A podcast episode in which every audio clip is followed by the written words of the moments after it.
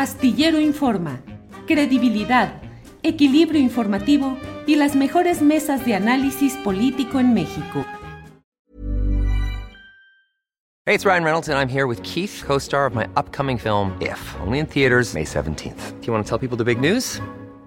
All right, I'll do it. Sign up now and you'll get unlimited for $15 a month in six months of Paramount Plus Essential Plan on us. Mintmobile.com slash switch. Upfront payment of $45 equivalent to $15 per month. Unlimited over 40 gigabytes per month. Face lower speeds. Videos at 480p. Active Mint customers by 531.24 get six months of Paramount Plus Essential Plan. Auto renews after six months. Offer ends May 31st, 2024. Separate Paramount Plus registration required. Terms and conditions apply if rated PG. Jewelry isn't a gift you give just once. It's a way to remind your loved one of a beautiful moment every time they see it. Blue Nile can help you find the gift that says how you feel and says it beautifully with expert guidance and a wide assortment of jewelry of the highest quality at the best price. Go to BlueNile.com and experience the convenience of shopping Blue Nile, the original online jeweler since 1999. That's BlueNile.com to find the perfect jewelry gift for any occasion. BlueNile.com.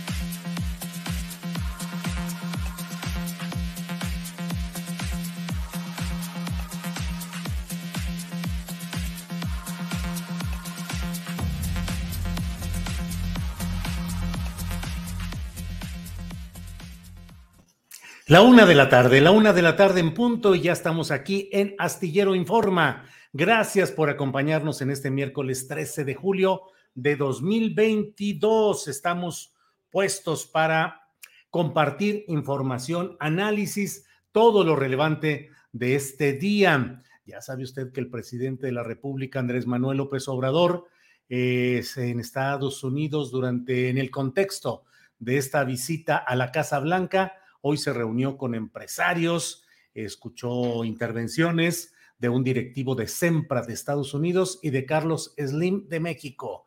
Hay información que tendremos un poco más adelante con Adriana Buentello respecto a lo que ha ido sucediendo en esta visita del presidente de México a Estados Unidos.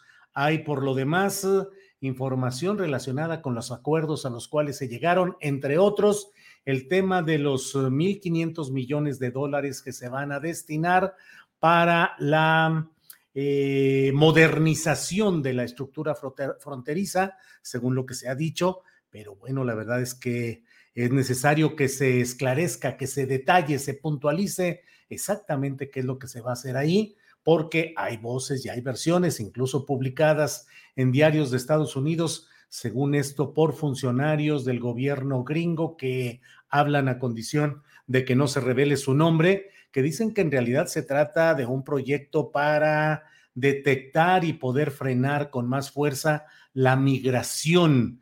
Entonces hay quienes dicen ya que bueno, que al fin eh, se va a realizar no el muro físico que pretendió Donald Trump, pero sí una inversión en tecnología que va a servir, dice Marcelo Ebrard, sobre todo el canciller, para optimizar los flujos productivos, el intercambio comercial en las aduanas y todo esto, pero bueno, veremos también qué tanto se acentúa en el tema del control migratorio. Muchos temas por hablar, por analizar y por discutir respecto a los acuerdos a los que se llegó en esta visita del presidente de México a la Casa Blanca.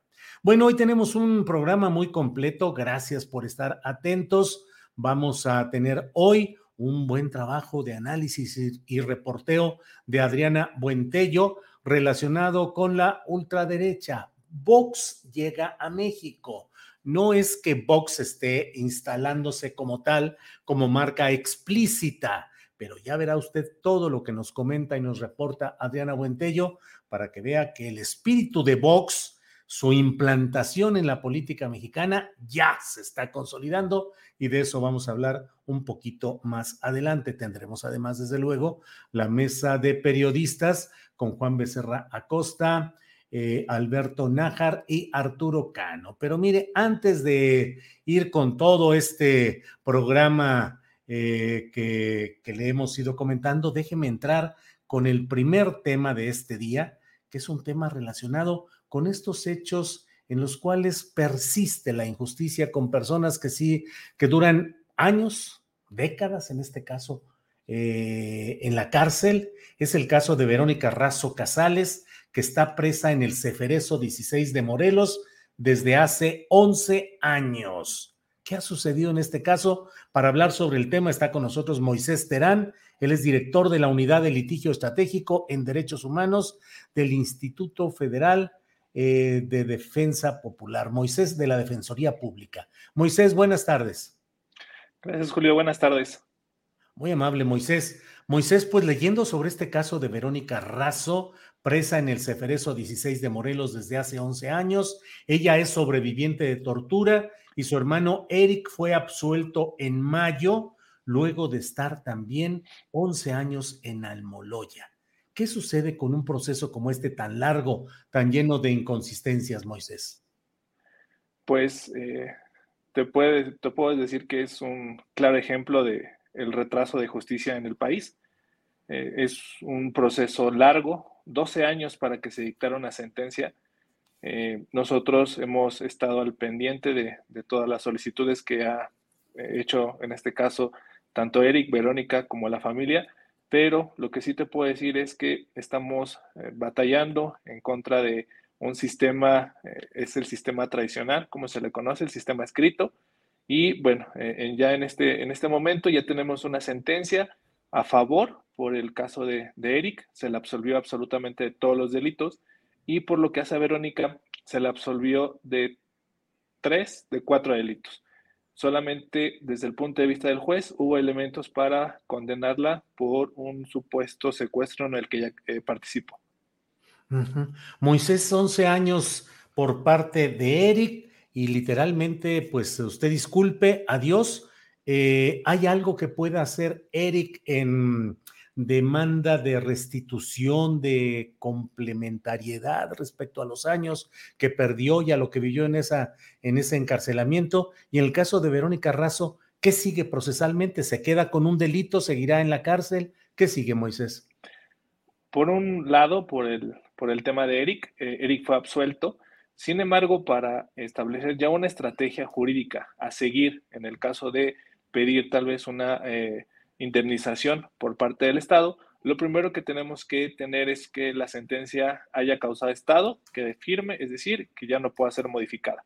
En estos momentos, un tribunal unitario eh, en Toluca está conociendo de este recurso que nosotros interpusimos por la sentencia condenatoria a Verónica y el Ministerio Público apeló o se inconformó por la sentencia que absolvió tanto a Eric como a Verónica de las imputaciones que se le hacían. Y por lo que hace al procedimiento de Verónica, Verónica sigue privada de su libertad. Como tú lo comentaste, se encuentra en el Cefareso número 16 en Morelos y el próximo 18 de julio se abre una posibilidad para que ella pueda seguir su proceso en libertad.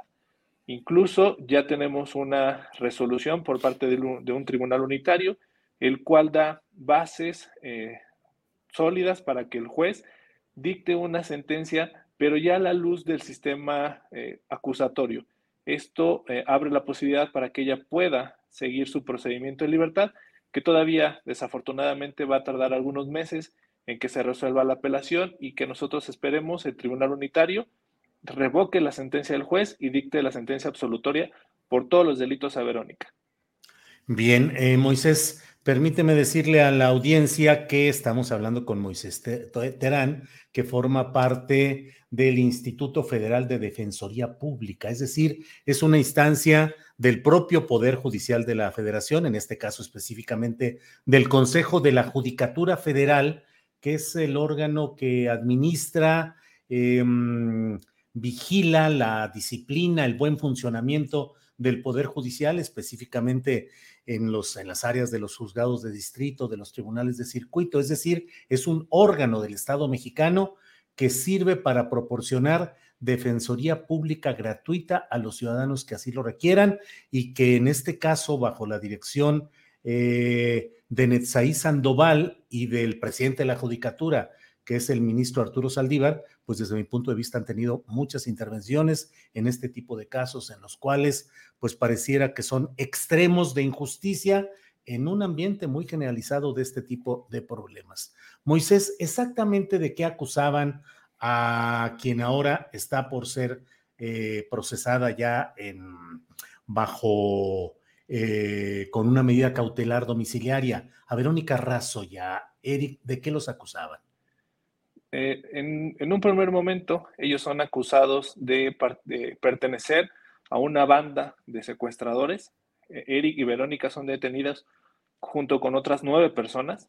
Eh, ellos son detenidos supuestamente en un operativo que se realiza aquí en la Ciudad de México. Sin embargo, nosotros, a través de la estrategia de defensa que hemos seguido, hemos podido desvirtuar y acreditar, en este caso al juez, que ese supuesto operativo nunca ocurrió.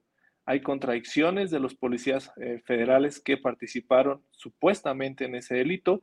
Eh, incluso hay testigos de, los hechos que ellos nunca vieron nada, nunca eh, se realizó este supuesto operativo. Incluso no hay oficios, no hay nada que haga presumir que se realizó el supuesto operativo. Además, Eric y Verónica fueron detenidos un día antes de que fueran puestos a disposición del Ministerio Público. Es decir, durante todo un día ellos fueron víctimas de eh, tortura física, psicológica y también sexual, en lo cual ya está también demostrado ante los órganos jurisdiccionales.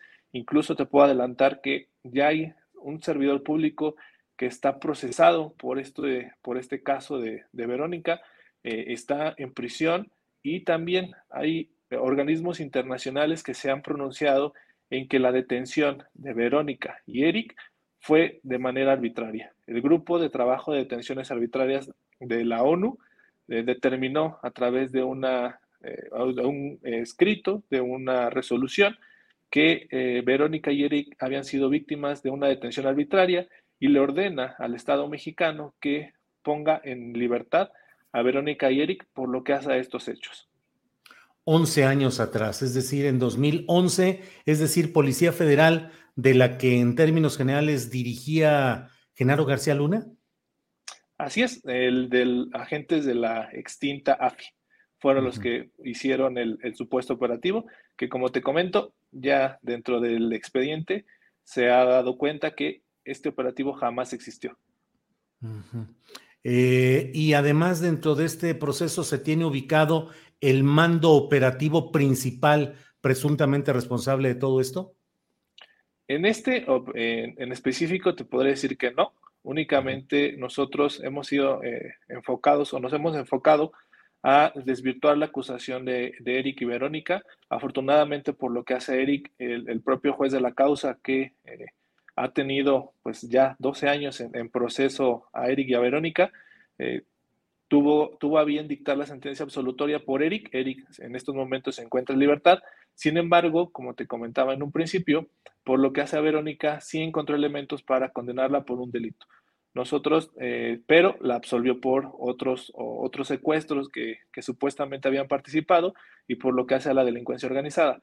Por eso eh, tenemos fe que en este caso el juez y en este caso el tribunal unitario revoque la resolución del juez y dicte la sentencia absolutoria de Verónica, porque dentro de las constancias que integran la causa penal no hay elementos para que se pueda condenar a una persona, además a una pena tan alta que en este caso es de 25 años. Quitando lo que se tenga que quitar, pero ¿cuántos casos similares se están llevando en la Defensoría Pública de este tipo de acusaciones que al menos en la etapa de lo que ustedes están viendo son susceptibles de defensa y de pelea jurídica porque pareciera que son injusticias completas. ¿Muchos casos se están llevando, Moisés? Sí, la verdad es que tenemos identificados varios casos en los cuales hay personas que tienen más de 10 años privados de su libertad. En, estos, eh, en la información que nosotros tenemos y en los asuntos que, que nosotros ya estamos interviniendo, tenemos personas que la mayoría están detenidas por el delito de secuestro y delincuencia organizada. Son de esta época en donde se hacían los operativos, que lo que se buscaba era tener culpables. Eh, en este caso en específico, te puedo decir de Eric y Verónica, ellos fueron detenidos a unas calles de su domicilio. sin deberla, sin temerla, eh, Verónica sale con sus hijos y en ese momento unas personas que no estaban ni siquiera uniformadas, en vehículos que no eran oficiales, no estaban balizados, los detienen. Incluso en este asunto, la propia mamá de, Verónica y de Eric levanta un, eh, una, una llamada, hace una llamada, en este caso a Locatel, para reportar lo que estaba pasando con sus hijos.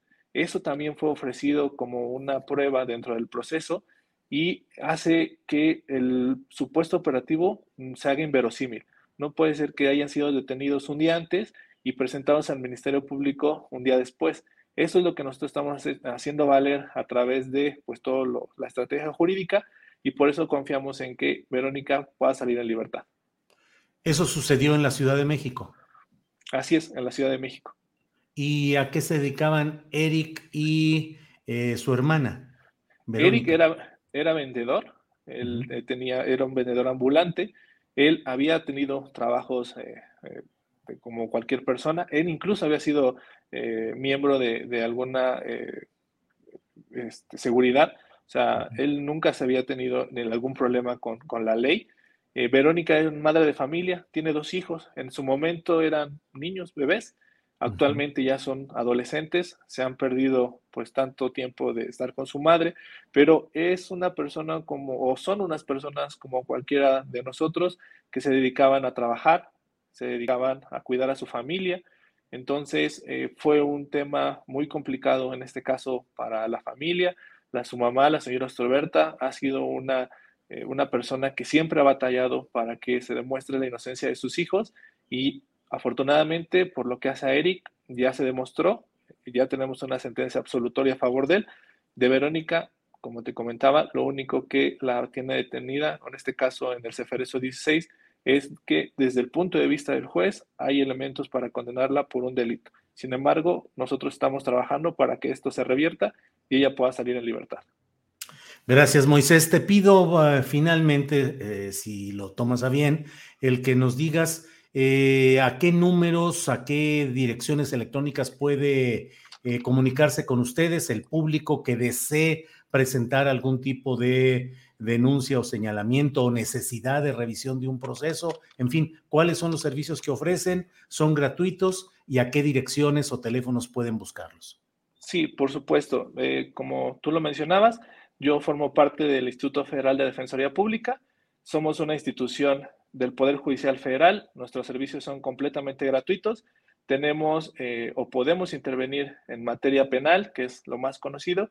Sin embargo, también hay asesoría jurídica por lo que hace a materia civil, familiar, administrativa, eh, fiscal y actualmente con la reforma laboral también ya tenemos competencia. Tenemos todas las redes sociales que, que existen, Twitter, Facebook, Instagram y tenemos un, eh, un teléfono que es el Defensatel. Es una línea que está abierta las 24 horas del día. Entonces es el 800 22 42 42 6.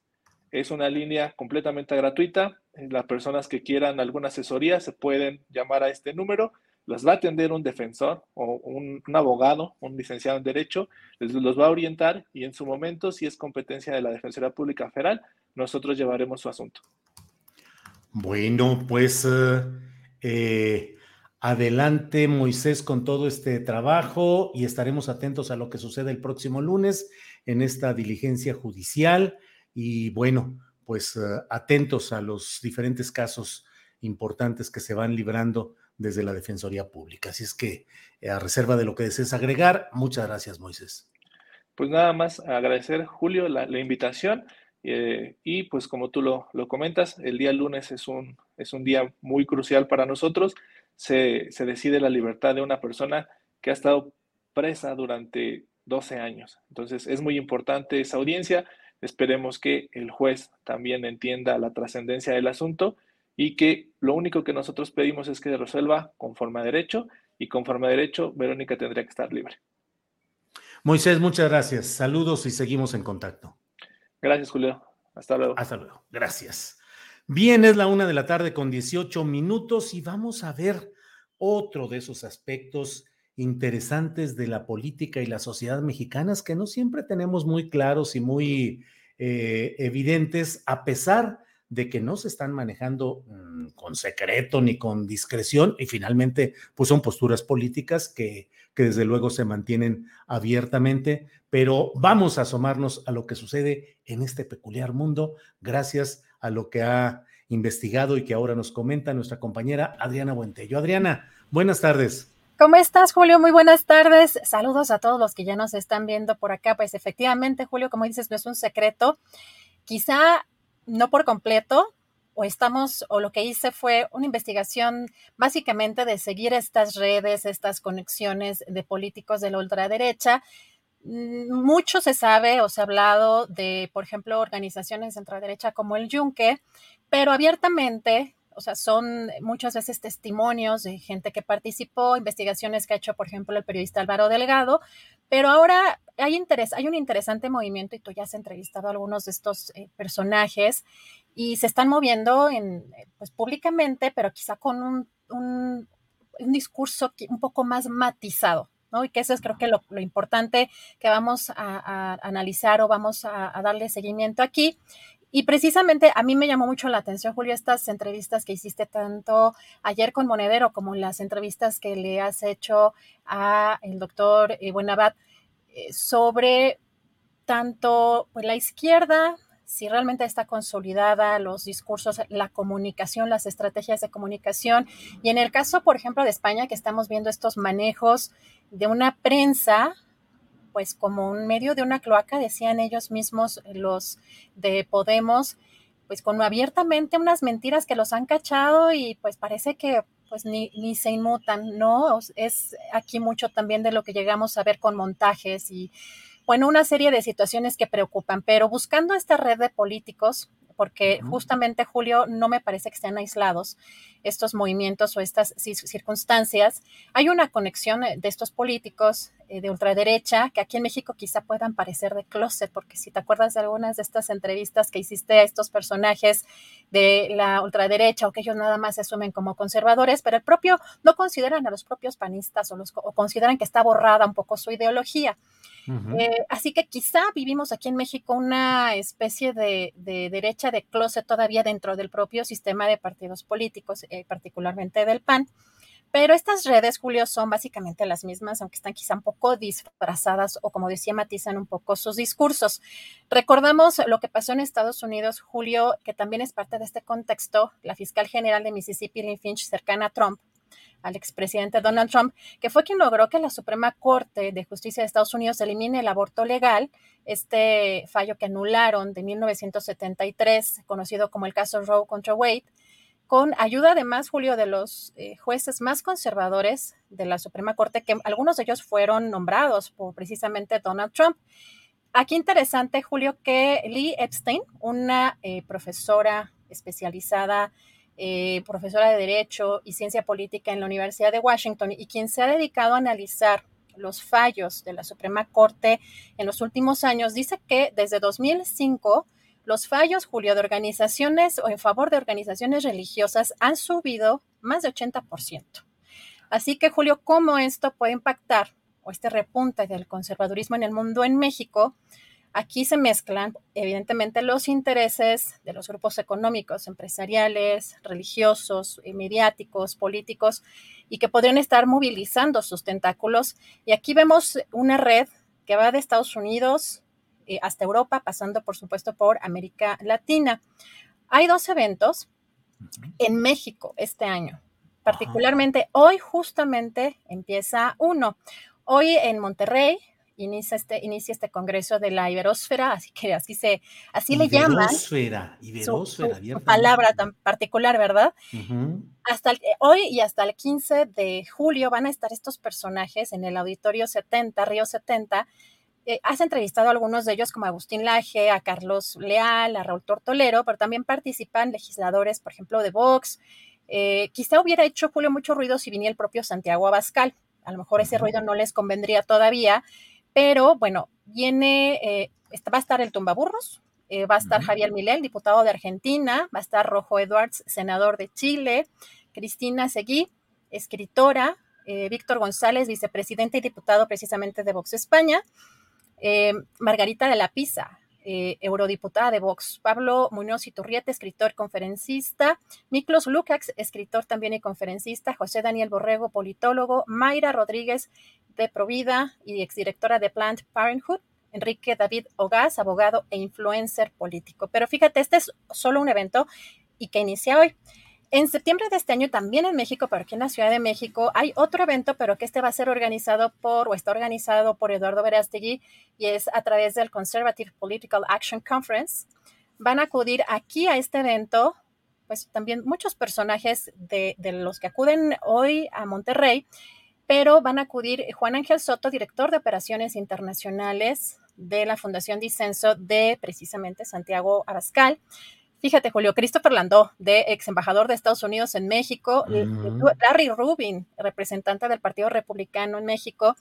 Y ojo, aquí también, porque hay muchas derechas, ya lo hemos dicho, pero viene o va a ir este, Balsas Orban, director político del primer ministro Víctor Orban. Víctor Orban, que es uno de los personajes en Europa, Julio, más controvertidos de la izquierda, de la derecha radical, con una retórica muy fuerte anti-inmigrante. Se proclamó él a sí mismo como el protector no solo de Hungría, sino también de la Europa cristiana contra una invasión de infames inmigrantes islámicos, textualmente.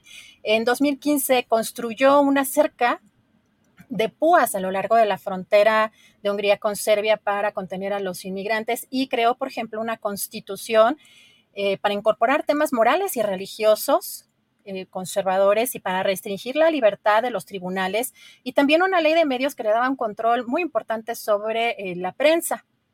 Así que, Julio, repasando un poco las entrevistas que has hecho aquí en este programa, ¿qué es la nueva derecha o qué están buscando? Aquí vamos a recordar un poco lo que te dijo eh, en este caso Pedro Cobo, el, el líder de Sublevados. En este segmento escuchamos eh, cómo el pensamiento ultraderechista busca limar esos picos, quizá matizar estas posturas extremistas. No dice abiertamente, por ejemplo, en este caso, que es eh, o que odia a los homosexuales o que es eh, homofóbico, pero les resta los derechos, por decirlo menos.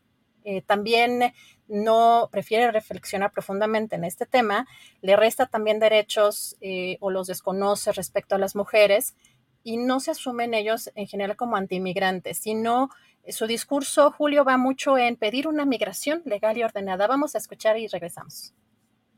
La homosexualidad es una enfermedad, una desviación, debe curarse, se puede curar. Bueno, es una, es una alteración de la, de la afectividad, clarísimamente, ¿eh?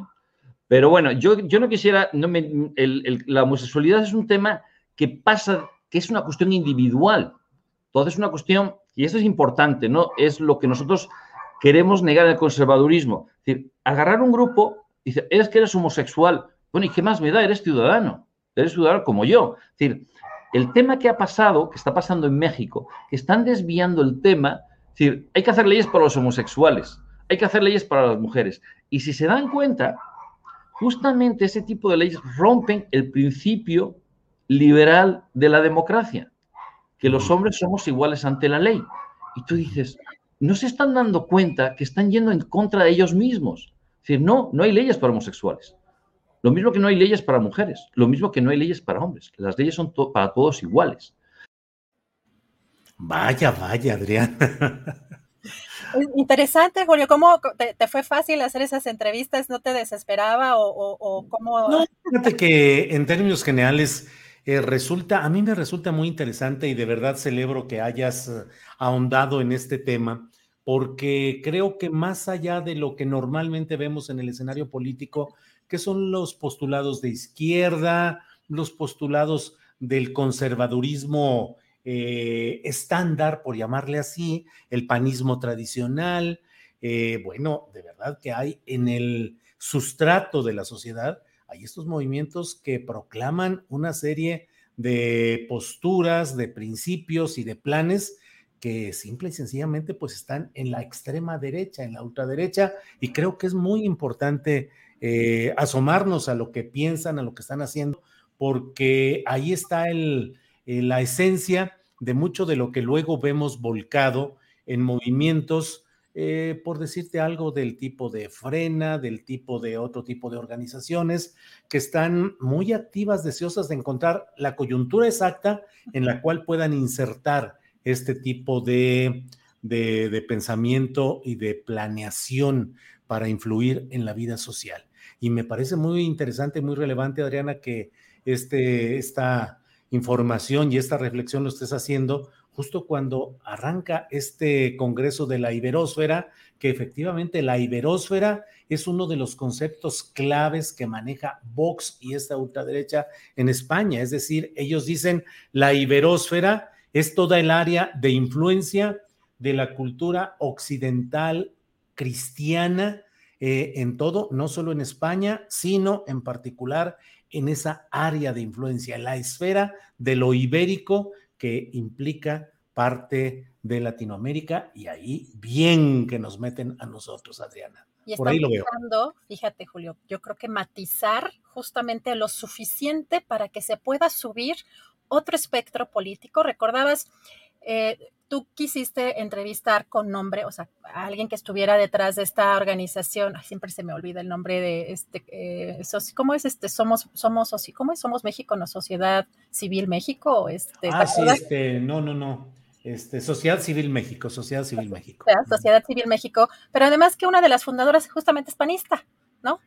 Eh, así que lo interesante de los eh, que hicieron un eh, hicieron uno de estos eh, famosos cómo se llaman em, estos spaces no en Twitter. Sí spaces sí sí. Decían ellos mismos como parte de esa sociedad civil digamos no tan radicalizada aparentemente les decían a estos personajes de, la ultraderecha oigan hagan más ancho el centro para que quepamos todos entonces, es, el, riesgo de todo lo que estamos viviendo sí parece latente. Fíjate, están preparando un movimiento, un plan de trabajo como para 2050 que ya habías entrevistado y en esta entrevista viene por quienes quieran asomarse a la entrevista que le hiciste a Pedro Cobo, para formar líderes del futuro, del futuro tenían como ese objetivo eh, para organizar este, para formar eh, políticos o para líderes en diferentes ámbitos, en lo político y en lo social, que es como uno de los objetivos. Vamos a escuchar qué es lo que te dijo Pedro. O sea, Sublevados tiene como función la formación de jóvenes para que intelectualmente y que comuniquen para cambiar la opinión pública y generar una opinión pública donde surjan, crear el humus, o sea, romper esta espiral del silencio que nos han hecho, no nos dejan hablar, gracias, y te lo doy, eh, gracias por, la, por el espacio, de tal manera que de ahí saldrán, pues saldrán políticos, saldrán periodistas, saldrán periódicos, saldrán editoriales.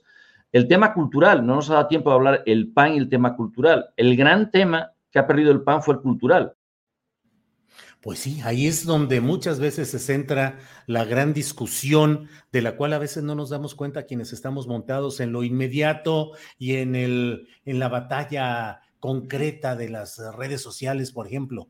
El problema es la batalla cultural, o sea, cómo culturalmente logras imponer una narrativa que a la vez imponga la manera de ver, de entender y de soportar o de confrontar determinadas situaciones políticas y sociales.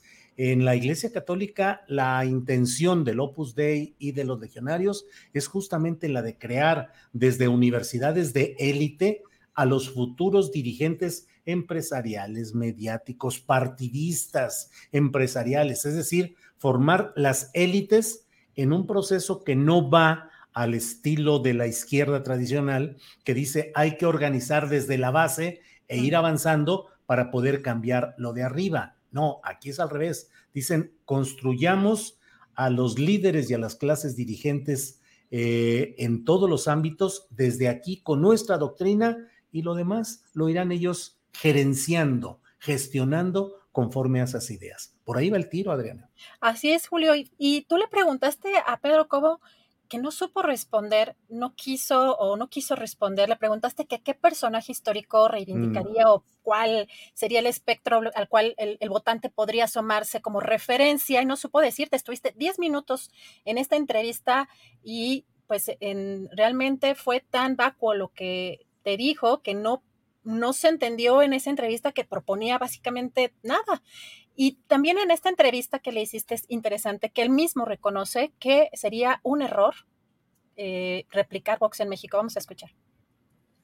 Vox en México no funcionaría, porque las condiciones de España son total, bueno, totalmente, son muy distintas a las de México. Entonces, replicar sería un gravísimo error ahí mismo, fíjate, públicamente o, más bien abiertamente, lo que podemos entender que las condiciones efectivamente aquí en México, sobre todo en medio de esta cuarta transformación, un gobierno progresista, no permitirían estas condiciones abiertamente tener un Vox en México. Pero también en entrevista que eh, tuviste con Agustín Laje, este politólogo argentino, se asumen, como dices, guerrilleros culturales y que también reconoce que esta nueva derecha, porque es nueva, según ellos, nueva derecha está en construcción. Pone de ejemplo a algunos personajes como Carlos Leal, eh, también como Donald Trump y como Santiago Abascal. Vamos a escuchar.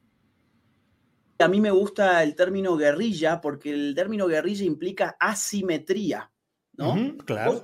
usted fíjese que la guerra convencional es una guerra donde dos ejércitos profesionales chocan y son ejércitos que están entrenados para la guerra, que disponen de un armamento relativamente similar y por eso se animan a chocar.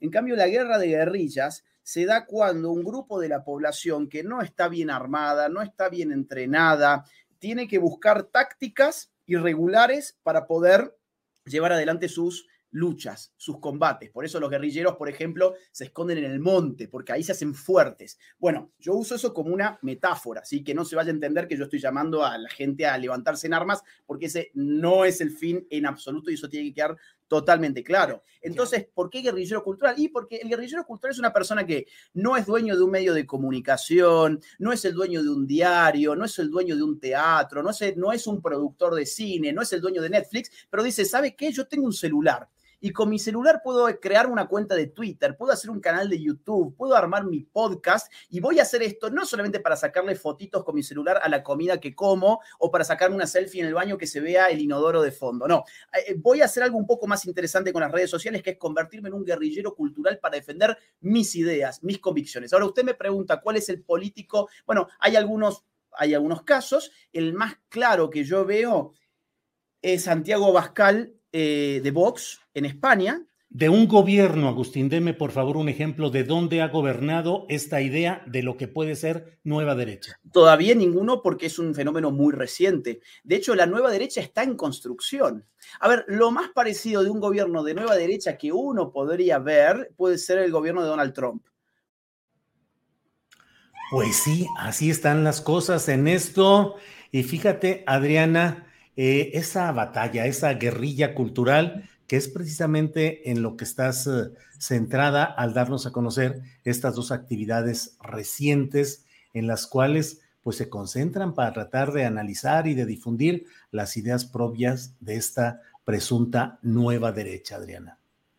Y este seguimiento es justamente para que después de pronto digan, ¿y cuándo se coló ¿no? la otra derecha? Porque vemos ya actualmente a personajes, de, ya, ya no vayamos a pragmatismo de las elecciones de 2012 y el PES y Lili Telles, no, lo que está pasando actualmente que asusta, ¿no? El hecho de que mm, pues se puedan estar infiltrando, pero como sociedad ni cuenta nos demos de qué están promoviendo o cómo se están manejando y, aquí lo señala bien cuáles son sus estrategias eh, al pues al asumirse guerrilleros eh, culturales en este sentido. La Julio te propuso en esta entrevista eh, como ejemplo de derecha en México, precisamente Eduardo Verástegui, que no tiene una sustancia política en sí, pero es una especie de activista que está codeado, tiene vínculos muy fuertes políticos en todo el mundo, trae una agenda evidentemente antifeminista, antiaborto, en México se ha reunido, eh, podemos ver en su cuenta de Instagram, por ejemplo, con gobernadores políticos como Ricardo Gallardo, el de San Luis Potosí, como Samuel García de Nuevo León, como Cuauhtémoc Blanco de Morelos,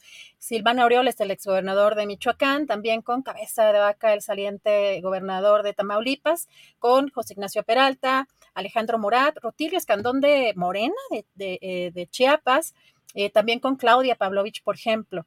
Y vamos a, a, ubicar estas redes justamente de la ultraderecha, porque eh, justamente Eduardo Verástegui es la conexión entre Estados Unidos, México, América Latina y Europa con Vox. Fue asesor de Donald Trump para una iniciativa para la comunidad hispana. Pero aquí, por ejemplo, también lo vemos con Trump, también lo vemos con Santiago Abascal, que es la cara más visible de Vox, y también lo vemos con Antonio Solá, que es el propagandista y ex asesor de Felipe Calderón en la elección de 2006, y lo recordamos por este eslogan, en la creación de este eslogan de un peligro para México.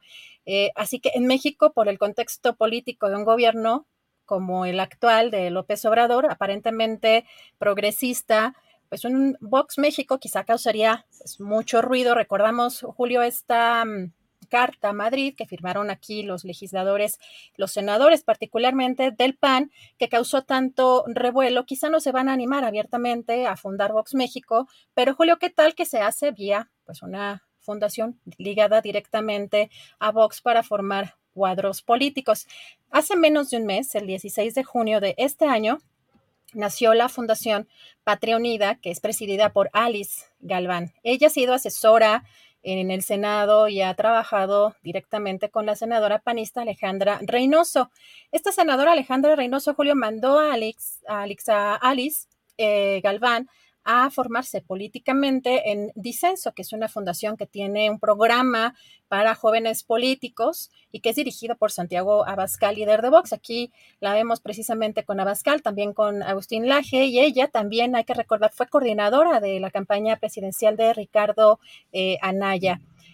¿Y qué busca esta fundación de Patria Unida? Precisamente formar líderes, como ya nos decía Pedro Cobo de Sublevados. Aquí el director de comunicación, Ricardo Robles, dice que para todos los partidos políticos, sectores empresariales y sociales, vamos a escuchar. Presentamos Patria Unida, cuyo principal objetivo es la formación de líderes. Es lo que queremos con esta visión que todos compartimos, formar líderes para todos, para los partidos políticos, para el sector empresarial, el sector social. Eso queremos contribuir formando líderes desde una perspectiva de servicio país por los valores. Bueno, ¿y quién es Ricardo Robles? Eh, Julio, él tiene una firma de consultoría política de nombre Estrategos, asesora a muchos políticos, principalmente eh, o particularmente del PAN, fue vocero justamente también de Acción Nacional, de la Coparmex, del American Chamber México.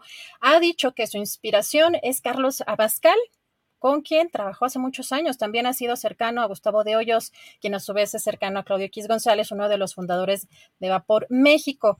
Ahora, hay que recordar también, pues, quién es, quién fue Carlos Abascal, que fue un miembro prominente del Yunque, de esta organización ultraderechista que de acuerdo con la propia ex esposa del hijo de Carlos Abascal, Rodrigo Abascal, esta familia ha usado el nombre de Dios y el poder del dinero para comprar favores, corromper autoridades, encadenar las almas de sus hijos y esclavizar a, sus mujeres. Eso es textual, usando la máscara de la auténtica cristiandad. Daniela Marlene Pérez tuvo un proceso muy tortuoso, la, entrevistamos en este espacio a lo largo de este eh, divorcio.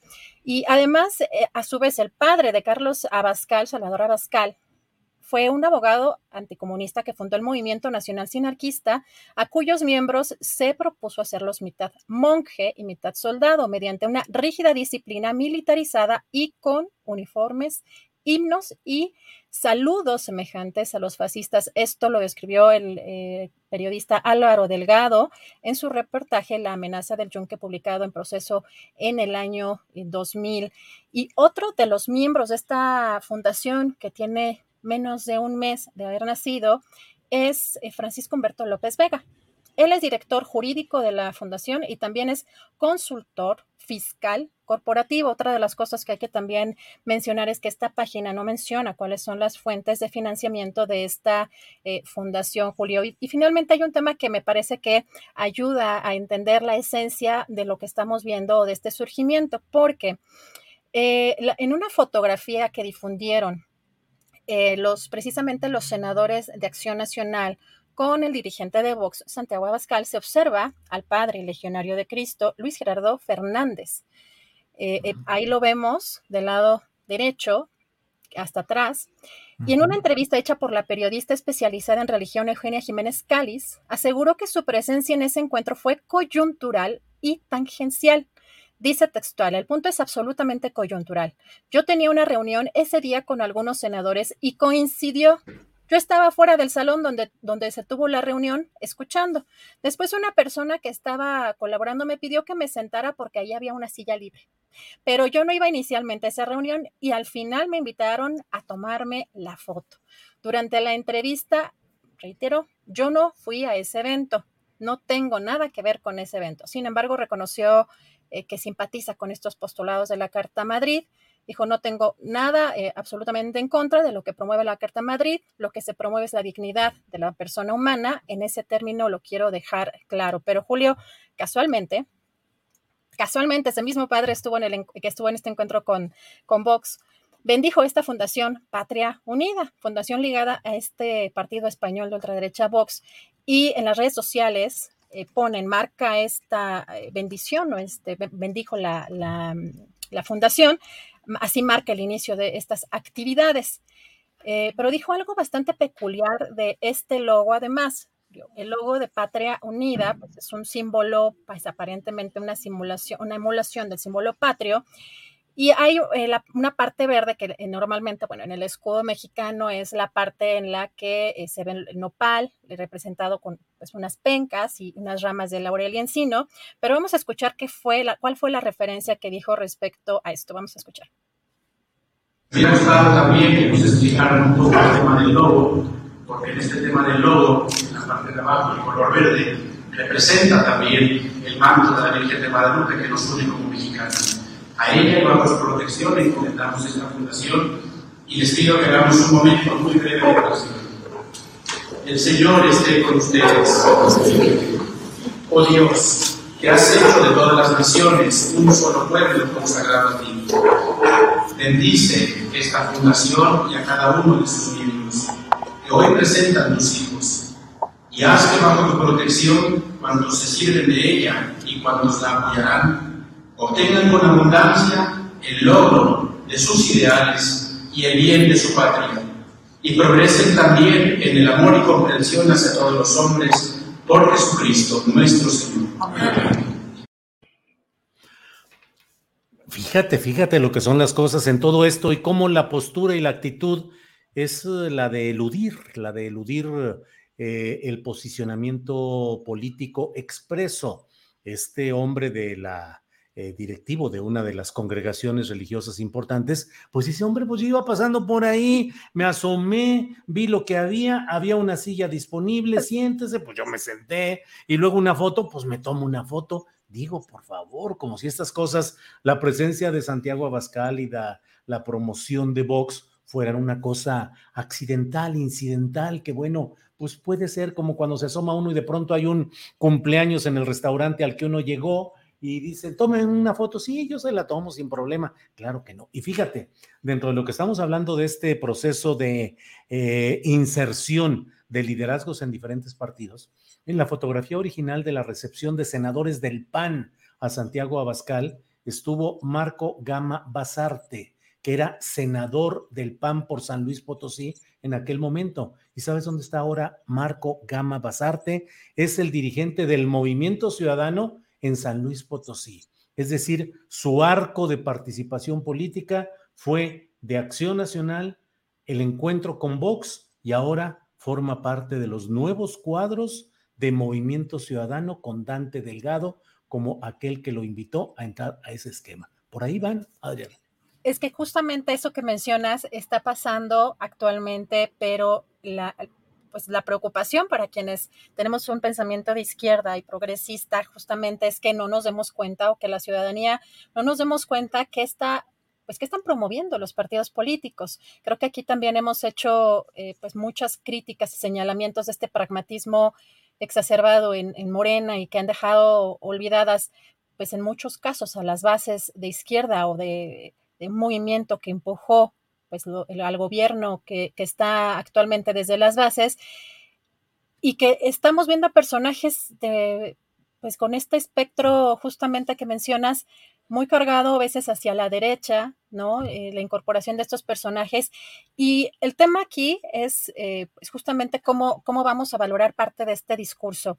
Fíjate que de, lo que hemos, entre, bueno, de lo que has entrevistado y de lo que hemos analizado aquí, el discurso que tienen eh, de la derecha es justamente defender, sea, la, parte eh, que tienen como discurso, defender al hombre común.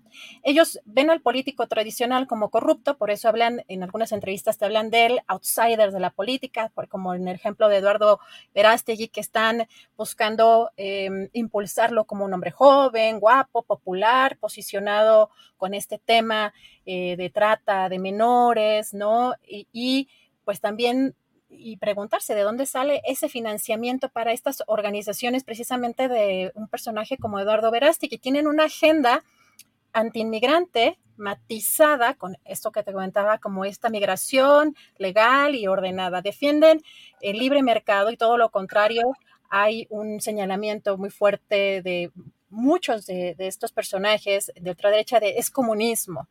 También no se asumen como misóginos, por supuesto, y tampoco como homofóbicos, pero son antiderechos, ¿no? Antifeministas, disfrazan todo, todos somos iguales, como si eh, históricamente todo pudiera ser, eh, todos tuviéramos, digamos, las mismas eh, oportunidades. Y pues aquí hay un tema que quiero poner también en la mesa, que es un libro que escribió el doctor Iván Ramírez de Garay en su, en su libro Lenguaje de la Derecha Radical Europea. Eh, que se caracteriza, dice en este libro, para servir como un instrumento para manifestar el descontento generalizado hacia la clase política tradicional. Sería de esperar, dice, que su ideología fuera pobre, incoherente y mudable. Es decir, Julio, se montan en causas básicas que todos tenemos, llevadas también a los extremos, en estas necesidades que primarias, ¿no? Que, todos tenemos, como la seguridad, la educación, salud, medicinas, pero con estridencia. Y aquí yo creo que todos nos podemos imaginar el caso, por ejemplo, de Lili Telles, ¿no? Por decir de los personajes que han estado como con un, discurso eh, similar. Cito y dice eh, Ramírez de Garay, las personas están dispuestas a escuchar una voz autoritaria, poco importa de cuál se trate, mientras les alivie de la angustia que les generan las tensiones sociales a que se ven sometidos. Así que, Julio, en esta reflexión eh, también eh, final, pues el peligro es también que estos populismos de izquierda y de derecha tienen un punto de conexión aquí en México. La infiltración, además, de estos personajes ultraconservadores que ya mencionábamos en eh, impulsados por el, por el pragmatismo em, y que están siendo impulsados en partidos que aparentemente son de izquierdas, el que no se haya consolidado precisamente un movimiento de izquierda en este país, la operación, sumado esto a la operación de medios de comunicación, de grupos empresariales, eh, pues no vale la pena preguntarse si estas condiciones eh, se están generando para que surja con fuerza una ultraderecha. Imaginemos, Julio, que un personaje popular eh, no previsto aún. Porque decías de pronto que quizá sería un Bolsonarito, Lili Telles.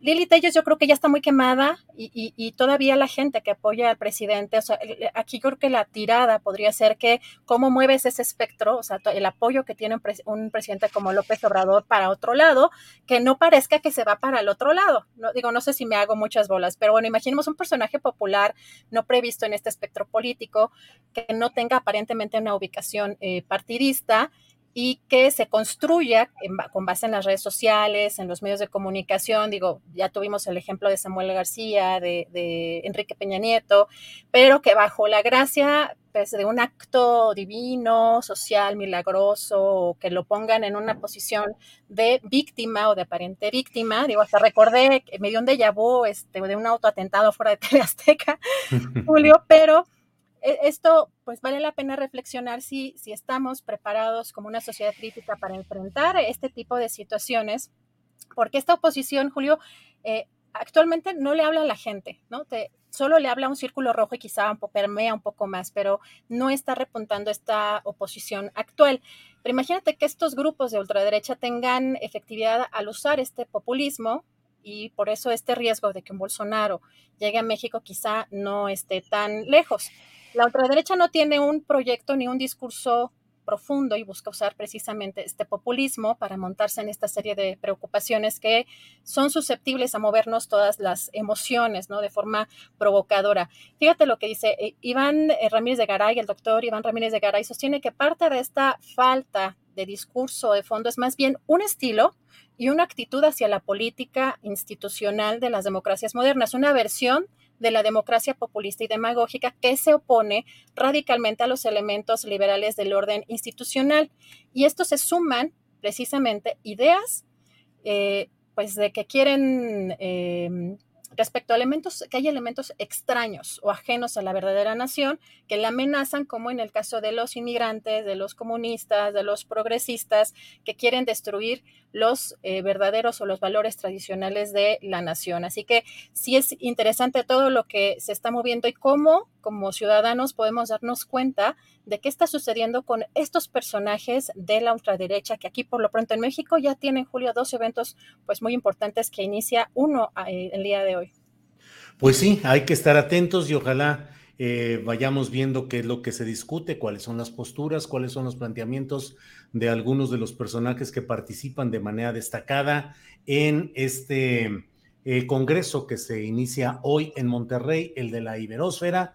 Este personaje, Javier Milei, es un personaje de calificado como de extrema derecha, economista, eh, conferencista, es uno de los personajes fuertes de la derecha continental. Javier Milei, argentino, economista y eh, pues eh, polémico y veremos qué es lo que sucede tanto en esta reunión como en la siguiente que también nos vas adelantando y qué bueno que pongamos la atención y el ojo en lo que por ahí va sucediendo, Adriana Buentello. Julio, y hace unos días, eh, justamente en la octava, Hernán Gómez le hacía una entrevista al exdiputado de Nuevo León, Carlos Leal, porque siempre existe esta pregunta y que no, parece que no hay una claridad respecto a de dónde viene el financiamiento de este tipo de eventos y de este tipo de organizaciones y fundaciones. Eh, Carlos Leal dijo que él es empresario y que él está financiando parte de este, de este evento, pero son, eh, Julio, me parece que ahí hay una opacidad y que si bien ya se están manejando por lo menos los personajes de manera pública, todo el dinero no se está viendo, eh, digamos, no, no hay una transparencia en cuanto, en cuanto a quién estarían, quiénes estarían apoyando a este tipo de personajes, porque lo que sí es cierto que vemos aquí en México es que parece que les da pena a los... Eh, a los conservadores o algunos eh, políticos asumirse como personas de derecha o de ultraderecha, em, y buscan quizá matizar más todavía algunas de sus posturas. Y yo creo que ahí es donde tenemos que tener puesta la lupa justamente en dónde están esas alianzas y por qué también el pragmatismo pues puede dañar no solamente el movimiento, sino pues, una, eh, pues un lado de este espectro eh, político que hemos buscado impulsar y todo lo que está pasando pues en Estados Unidos tiene una conexión muy profunda con todo lo que está pasando en el mundo entero. Así que pues vamos a, darle seguimiento a estos, a estos temas y pues seguimos aquí muy, muy atentos, Julio. Pero fíjate además, para ir cerrando esta idea, como en el propio partido Morena, que es un partido que teóricamente debe estar cargado hacia la izquierda, las ideas progresistas, eh, avanzadas socialmente, pues también es víctima de estas mismas contradicciones. Carlos Leal, que es uno de los personajes importantes de esta derecha y ultraderecha, partícipe hoy destacado en el Congreso de la Iberósfera, pues es ni más ni menos que llegó al Congreso de Nuevo León postulado por el partido Morena.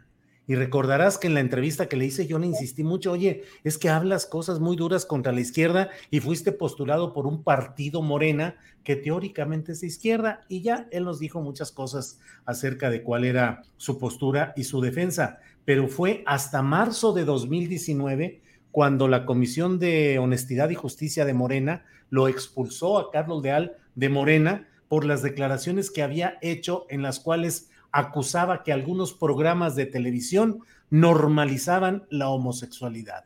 Específicamente se refería a una serie de televisión que se pasaba en ese tiempo por Televisa, que se llamaba algo así como Mi marido tiene familia o Mi marido, eh, Mi marido tiene familia, creo que era el nombre en Televisa, y por las declaraciones que hizo, lo echaron de Morena, si no, a lo mejor seguiría en Morena como el Partido Encuentro Social, como tantos grupos de ultraderecha que siguen metidos y actuando dentro del propio partido que es Morena. En fin, pues muchas cosas interesantes por ver, por enterarnos y por saber, Adriana.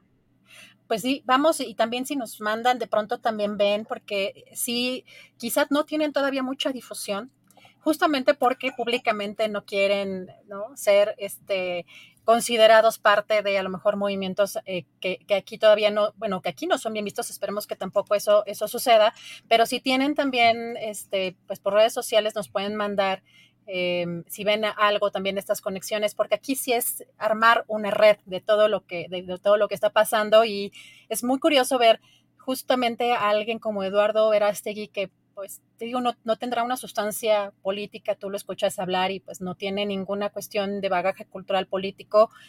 Y pues construido muy al estilo de Peña Nieto en, en un término de imagen, pero ves su Instagram, la cantidad de políticos con, con los que se ha reunido, sí, sí es interesante cómo ha buscado imponer pues una agenda, pero quién sabe quiénes, qué personajes realmente estén eh, pues además de estos vínculos que tiene directamente con Donald Trump y que además el peligro de, de las próximas elecciones en Estados Unidos, con todo lo que pasó en el Capitolio eh, y con todo lo que a lo mejor se ha fortalecido o está buscando fortalecerse Donald Trump, pero sí, sí hay que estar muy atentos a todos estos, a estos movimientos, Juli. Seguimos pues, pendientes de estas, de estas informaciones. Así es quienes deseen asomarse a Iberósfera, fíjate nomás en lo que vamos a terminar, Adriana, dando los datos de referencia, pero están a la venta los boletos en boletopolis.com. Ahí están a la venta. Admisión general, 950 pesos. Admisión preferente, 1250, pero dice aquí que ya están los boletos agotados, al menos para la admisión preferente. ¿Dónde va a ser? En Monterrey, en el auditorio Río 70 Avenida Constitución sin número. Es este miércoles 13 y termina el viernes 15 del presente mes con la participación de estas estrellas de la nueva derecha continental, así lo promueve el propio Raúl Tortolero, y donde estarán pues los principales personajes de esta nueva derecha. Adriana, pues muchas gracias por eh, dar esta información y por permitir la reflexión, eh, la remembranza de algunos episodios videográficos de entrevistas y de participaciones. Y vamos a ver qué es lo que sucede en esta iberósfera, Adriana. Así es. Vámonos a la mesa que ya está puestísima. Regreso en un ratito. Muy bien, Adriana, muchas gracias. Buenas tardes. Eh, Adriana, y regresamos con ella en unos minutos después de que hayamos cumplido con la mesa de periodismo. Déjeme ver, hoy no tenemos eh, vamos a poner solamente un pequeño eh, promocional y regreso en decenas de segundos. Regresamos para estar con la mesa de periodismo.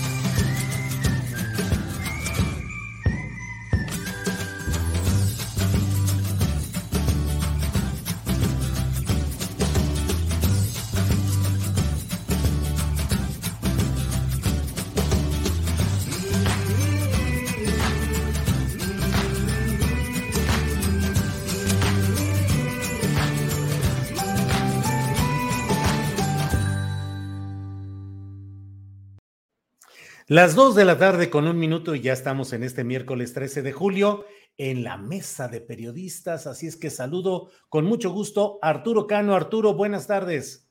Muy buenas tardes, Julio, Alberto, Juan. Muchas gracias a todas las personas que nos hacen el favor de acompañarnos. Gracias, Juan Becerra Costa. Buenas tardes. Muy buenas tardes, Julio. Abrazo a ti, Arturo, Alberto y a toda la audiencia pues este, ya miércoles posterior a martes del jaguar, lo que ya pues es una cosa muy común en nuestro país, ¿no? Así es, así es. y se ve que ustedes no aprendieron nada el día de ayer porque los veo muy mal vestidos, ¿eh? Para, mal vestidos y mal sentados. mal sentados. mal sentados. Digo que no hay manual de Carreño, que no hay urbanidad aquí en este mundo. Digo, Alberto Nájar, que él sí se ve que Alberto Nájar está bien instalado. Alberto, buenas tardes. Buenas tardes, Julio, Arturo, Juan y a todos los que nos acompañan. Yo tengo los pies muy derechitos para que mi lenguaje corporal mande señal de que yo soy una persona que estoy muy estable, que no, no me siento apocado, ni nada de esas estupideces que se han estado comentando sobre la reunión con Joe Biden. Así es, así es, Alberto. Arturo Cano, ¿qué opinas de toda esa guerra, de esa batalla, esa, esa volcadura de opiniones en las redes sociales en las cuales se ponía la fotografía de Andrés Manuel López Obrador sentado, digamos, eh, no conforme a las reglas tradicionales de lo que podría decirse que sería convencional en estas sesiones. Yo ayer en una videocharla decía, pues sí, nada más recuerden con cuánta propiedad estética, indumentaria fueron a reuniones con presidentes de Estados Unidos, Carlos Salinas de Gortari, Felipe Calderón, Vicente Fox y sus botas de charol, y de qué nos sirvieron toda la corrección estética, los buenos sentados, las indumentarias de la esposa, porque también le tocó a Beatriz eh, Gutiérrez Müller, que según eso no es correcto usar zapato destapado en ese tipo de, de ceremonias, sino que debe ser zapato que cubra toda esa parte del pie. En fin, pues usted, don Arturo Cano, que es un fiel seguidor del Manuel de Carreño, ilústrenos, por favor, qué hay sobre estos temas. Pues eh, realmente todo ese debate de ayer solamente alimenta mi, mi depresión y mi pesimismo sobre lo que sigue en el país, porque ver concentrado el debate público en esos temas, este, y no solamente es una culpa de los detractores del presidente, ellos sueltan una cantidad de, sandeces, pero del otro lado se enganchan. Eh, y, en lugar de que estemos debatiendo los problemas centrales que fueron a, plantearse a, Washington, eh, sobre todo lo que corresponde a las, a las personas de carne y hueso, a los derechos de los migrantes, a la posibilidad de una reforma migratoria, estamos discutiendo estas cosas porque estamos llenos, eh, por lo que se ve, de nostálgicos de los cinco códigos de vestimenta que había eh, para los reporteros que cubrían la presidencia durante Enrique Peña Nieto, por ejemplo, ¿no? Este, y, y así, bueno, añoran el, yo creo que desde el piano de Carmen Romano de López Portillo, este, y, la manera como se daban, una manera principesca, este, casi de faraones, como se daban aquellos eh, viajes presidenciales. Eso pues, realmente me parece lamentable y creo que, que por desgracia ya es el tono que se ha instalado en el debate público en los últimos tiempos. Gracias, Arturo. Juan Becerra Costa, ayer vimos una explosión más de memes y de comentarios de una pseudociencia que trata de interpretar las posturas intelectuales de las personas a partir de cómo cruzas las manos, de cómo pones los pies, de si estás mirando al frente o hacia un lado, y se hace, así como los horóscopos, se hace toda una descripción. Esto quiere decir que no tiene seguridad porque colocar las manos al frente, cruzadas significa incertidumbre. Bueno, casi, casi hacen todo un estudio de terapia eh, psicológica a partir de la imagen, de una cierta imagen tomada en cierto momento. ¿Qué opinas de esa pseudociencia de la interpretación gestual? Pues Julio, Pienso que no tiene ningún sustento todo este tipo de, pseudociencias ahí extrañas, raras.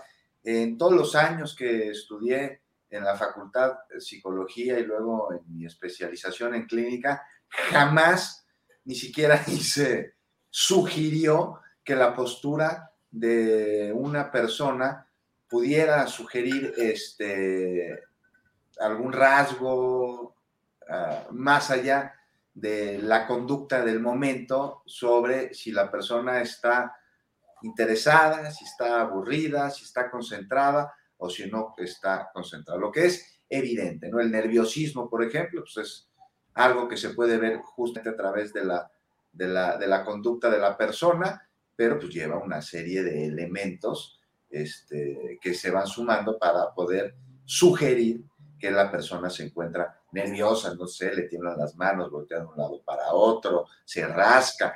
Pero en sí la postura de una, persona, cómo se sienta, cómo cruza las piernas, cómo coloca los pies, pues no, de ninguna manera. Pero esto ya lo veíamos antes, Julio, o sea, es, es como la cerecita en el pastel de la ignorancia.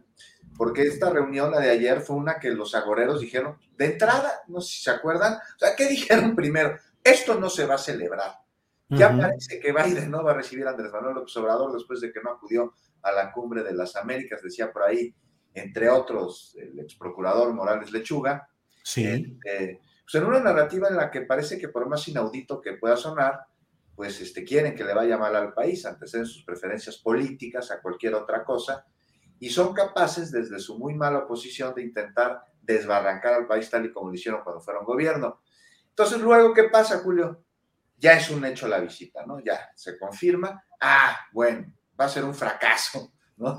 Ya, ya, nada más. Y ayer, pues centraron su discurso en estos temas que mencionas, ¿no? Por demás, fatuos, no tienen sustancia, son irrelevantes, pseudocientíficos, y se enfocaron en esta postura los presidentes y de ahí hicieron un estudio cuyo único rigor es el de la frivolidad. O el idioma, ¿qué me dice el idioma, no? El que el presidente no habla en inglés, porque no lo habla. Entonces se lamentaron, ¿no? Personas con doctorado, además, comunicadores, hay una comunicadora sobre un tuit por demás elocuente, ¿no? Entonces, pues, este, hablan no sobre las ideas propuestas en la reunión, sino en el idioma en el que se dijeron y en el idioma en el que no se dijeron, pero ya sobre las ideas, esas no les importaron demasiado, ni siquiera les escucharon porque no, no les interesa y mal, porque la reunión de ayer y lo que se dijo, pues me parece que es algo de análisis y me parece que eso le vamos a entrar en un ratito, ¿no?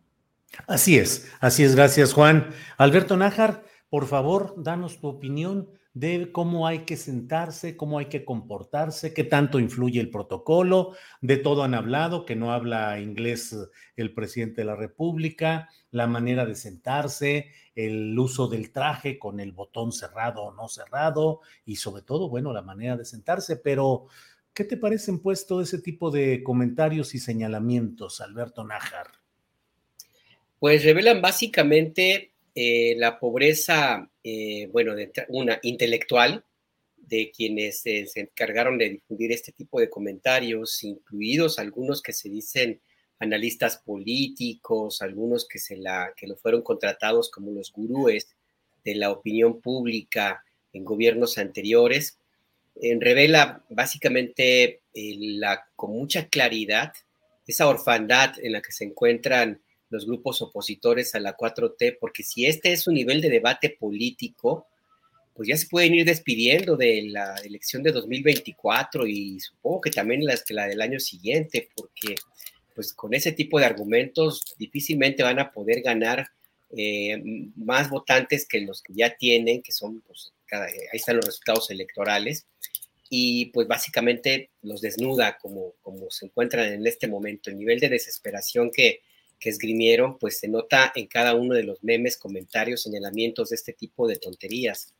A mí me parece que em, este, este tipo de, elementos em, juegan en contra de ellos, de la oposición y de quienes los expresan, sí, pero también hay que hacer una revisión puntual eh, del otro lado, porque pues lo peor que puede haber en cualquier democracia, cualquier país, es un poder grande si no tiene contrapesos yo creo que es momento de empezar a revisar la necesidad de que exista un contrapeso político a esta fuerza que pues está creciendo de cada vez más de parte de la, del presidente López Obrador y el riesgo que esto puede implicar la guerra intestina que ya empieza a verse también ahí en, en, en Morena. Pero bueno, ese es otro tema, ya para no desviarme mucho de esto, pues yo creo que esto sí finalmente se revelan esa desesperación, esa eh, poca capacidad de operación política y pues están llegando ya al fondo del bote, ya están arañándole a ver qué más se encuentran, pues a ver si no revisan, no se encuentran con, un espejo, ¿no? El tema ahí es que, que no veo para dónde puedan hacerse. Ya intentaron de todo, ya hicieron meme, ya hicieron análisis críticos hasta el golpe que se dio la esposa del presidente al momento de asomarse a la ventana. Hubo ahí quien, este, uno, uno que, se, que se presenta como cronista de la ciudad, y que ha sido también destacado en algunos momentos como el opinador, como parte del grupo Nexo, sector de Mauleón, haciendo mofa de este, de este incidente como si nunca le hubiera ocurrido, pues eso lo revela tal cual son, ¿no? Y este, por un lado está bueno porque todos ya vemos que, de qué quién es, eh, de qué se trata en realidad, pero por el otro lado, pues no está tan bien, oigan, pues se ocupa un contrapeso, échenle ganitas, porfa. Claro, Alberto, gracias. Eh, Arturo Cano, pasando de esta discusión sobre las formas y entrándole al fondo, ¿qué es lo que te llama más la atención de los acuerdos a los que se llegó eh, en esta reunión de Biden y del presidente López Obrador? ¿Qué opinas de ello? del discurso del propio presidente ahí, que también hay críticas respecto a la extensión que dio y a la forma pausada, como él lo hace, de dar lectura a este texto. ¿Qué opinas? It's that time of the year. Your vacation is coming up. You can already hear the beach waves, feel the warm breeze, relax and think about work. You really, really want it all to work out while you're away. Monday.com gives you and the team that peace of mind. When all work is on one platform and everyone's in sync, things just flow wherever you are. Tap the banner to go to Monday.com. Hiring for your small business? If you're not looking for professionals on LinkedIn, you're looking in the wrong place. That's like looking for your car keys in a fish tank. LinkedIn helps you hire professionals you can't find anywhere else, even those who aren't actively searching for a new job but might be open to the perfect role. In a given month, over 70% of LinkedIn users don't even visit other leading job sites. So start looking in the right place. With LinkedIn, you can hire professionals like a professional. Post your free job on linkedin.com slash people today. Bueno, yo, quisiera ir más bien a la sustancia de la propuesta que fue a presentar el, presidente López Obrador en uno de los temas, uno de los temas más eh, delicados, eh, para, para nosotros y también en el debate político de Estados Unidos, que es el tema migratorio. El presidente fue a reiterar lo que ya ha planteado en varias ocasiones. Eh, el, el, fenómeno migratorio tiene que atenderse con medidas de fondo, atendiendo las causas, pero en calidad de, mientras llegamos a esa solución, pues eh, Estados Unidos requiere mano de obra eh, y deben otorgarse eh, visas temporales de, trabajo. Este, en, en, las palabras del, del, presidente López Obrador, yo no encontré un reconocimiento al hecho de que Biden, en su primer día como presidente de Estados Unidos, hizo la, la, propuesta de que iría o expresó su deseo de una reforma migratoria amplia y también prometió desmantelar eh, algunos de los aspectos más eh, rudos de las políticas antimigratorias de Donald Trump. Eh, tampoco quedó claro en esta petición que hace el, presidente o en estas palabras que dirige a, su homólogo estadounidense, que, que, no es un asunto que ni siquiera esté en manos de, de, Biden, es un asunto que está en manos del Congreso de Estados Unidos y es parte del, debate eh, político cada ciclo electoral, un tema eh, que, que, aunque involucra a, otros países, se convierte, que se convierte siempre en un asunto doméstico de, de Estados Unidos y, y, desata los peores resortes del clasismo, del racismo, de la xenofobia. Eh, pero no hay, que, no hay que olvidar que cuando el presidente dice que van a pegar el grito en el cielo eh, los, los, conservadores, eh, y por eso le pide a Biden ser audaz en una política migratoria, pues no hay que olvidar que con los demócratas en materia migratoria no nos ha ido precisamente bien. Eh, Barack Obama sigue conservando el título del deportador en jefe que le pusieron algunas de las organizaciones de inmigrantes porque fue campeón en, deportaciones durante, durante su periodo. Eh, quizá los efectos de, la retórica de Trump y de algunas de sus políticas eh, dañaron también mucho a las comunidades migrantes, igual que esas políticas de, Obama. Pero eh, no nos ha ido precisamente bien con los demócratas. La última gran reforma migratoria que, hubo en Estados Unidos fue con Ronald Reagan. Entonces, eh, vamos, lo que la propuesta de, reforma, eh, perdón, de visas temporales de trabajo no es una solución tampoco de fondo, como no lo fue el programa Bracero, que funcionó de 1940 y tantos al 64. ¿no? Todavía eh, a estas alturas, a estas alturas están por ahí unos pobres viejitos que andan buscando que les paguen lo que les deben de aquel programa de aquel programa Bracero.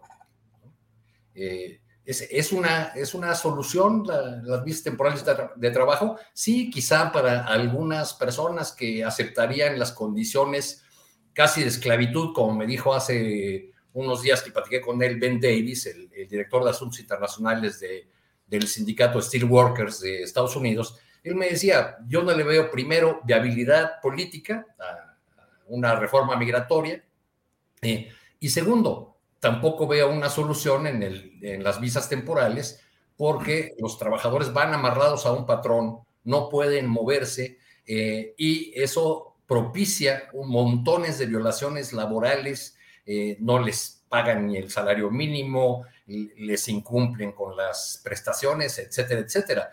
Estaba revisando hace un momento los datos. Entre 2005 y 2020 hubo montones de demandas de trabajadores que van con esas visas que se llaman H2A o H2B, si son para agricultura o servicios, eh, un montón de demandas que han ganado los trabajadores eh, por más de 40 millones de dólares porque no les pagaban las horas completas, por ejemplo, ¿no? O sea, que es un, programa que se presta a múltiples violaciones laborales eh, y, no se ve que estos mecanismos que se han establecido binacionales para vigilar a los patrones, para eh, en los que México incluso tiene la posibilidad de vigilar el cumplimiento de la legislación laboral de los que van allá, se, hayan cumplido. Entonces, pues eh, parece ser que, ahí no, no caminaremos, sobre todo por la, debilidad de Biden y los demócratas que difícilmente tendrán en el Congreso la posibilidad de llevar adelante una reforma migratoria profunda y amplia.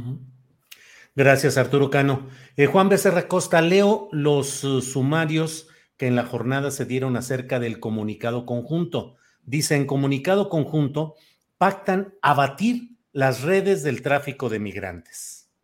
Acuerdan mantener fuertes políticas para el control fronterizo. Reforzarán el combate a grupos criminales y al trasiego de fentanilo y armas en frente contra la inflación, facilitarán el comercio y bajarán costos. ¿Qué opinas de este resultado concreto de la reunión? ¿Le impusieron decisiones o acciones al gobierno mexicano? ¿Qué gana el gobierno mexicano realmente? ¿Volvemos a esa política de grupos conjuntos de trabajo en cuanto a migración y a control del crimen organizado en relación con el fentanilo? ¿Qué opinas, Juan? pues que estas preguntas que estás haciendo son súper relevantes porque pues ahí están las intenciones, ahí están los acuerdos. A mí me gustaría que me dijeran cómo los van a alcanzar, qué acciones puntuales se van a llevar a cabo. Este, vamos a atender el asunto migratorio, vamos a mejorar la economía, vamos a combatir la delincuencia, vamos a cooperar. Maravilloso. ¿Cómo? ¿De qué manera? Con grupos de trabajo este, bilaterales, con reformas legislativas, con políticas, con acciones. Mira, Julio, la relación entre México y los Estados Unidos, híjoles, es tan añeja como complicada. ¿No? Va desde las intervenciones y, el despojo de más de la mitad de nuestro territorio hasta la reciente amenaza trompiana de construir un muro que terminaríamos pagando nosotros, los mexicanos, pasando, por supuesto, por aquella reunión de la embajada que derivó en el asesinato de los hermanos Madero y Pino Suárez y con ello la subida al poder del Chacal Huerta, todo se dio ahí en esa, en esa embajada con unas firmas. Entonces, estamos muy lejos de Dios y muy cerca de los Estados Unidos, dice como lugar común aquella frase de Porfirio Díaz, cuyos significados, híjoles, parece que hoy, que hoy podrían cambiar, parece que hoy podrían perder vigencia. Te digo, parece, porque ahí están claras las intenciones, pero no solo eso, también con un discurso que, por un lado, me parece nuevo. Mira, ¿por qué ¿Por qué podrían perder vigencia esta, esta frase de Porfirio Díaz? Me parece que porque debido a que aquella cercanía que tanto nos costó, la geográfica, pues hoy por primera vez en nuestra historia parece que pudiese ser aprovechada a, no solo a nuestro favor, sino a favor de todos. Y así, bueno, pues podríamos estar como nunca antes cerca de los Estados Unidos y al mismo tiempo lejos de ser como fuimos alguna vez su patio trasero. ¿Por qué? Este, y te digo que este patio, al que por más que parezca insólito, hay algunos que quieren regresar. Lo que acabamos de platicar hace un ratito. Mira, es importante ver que hay un cambio de discurso por parte.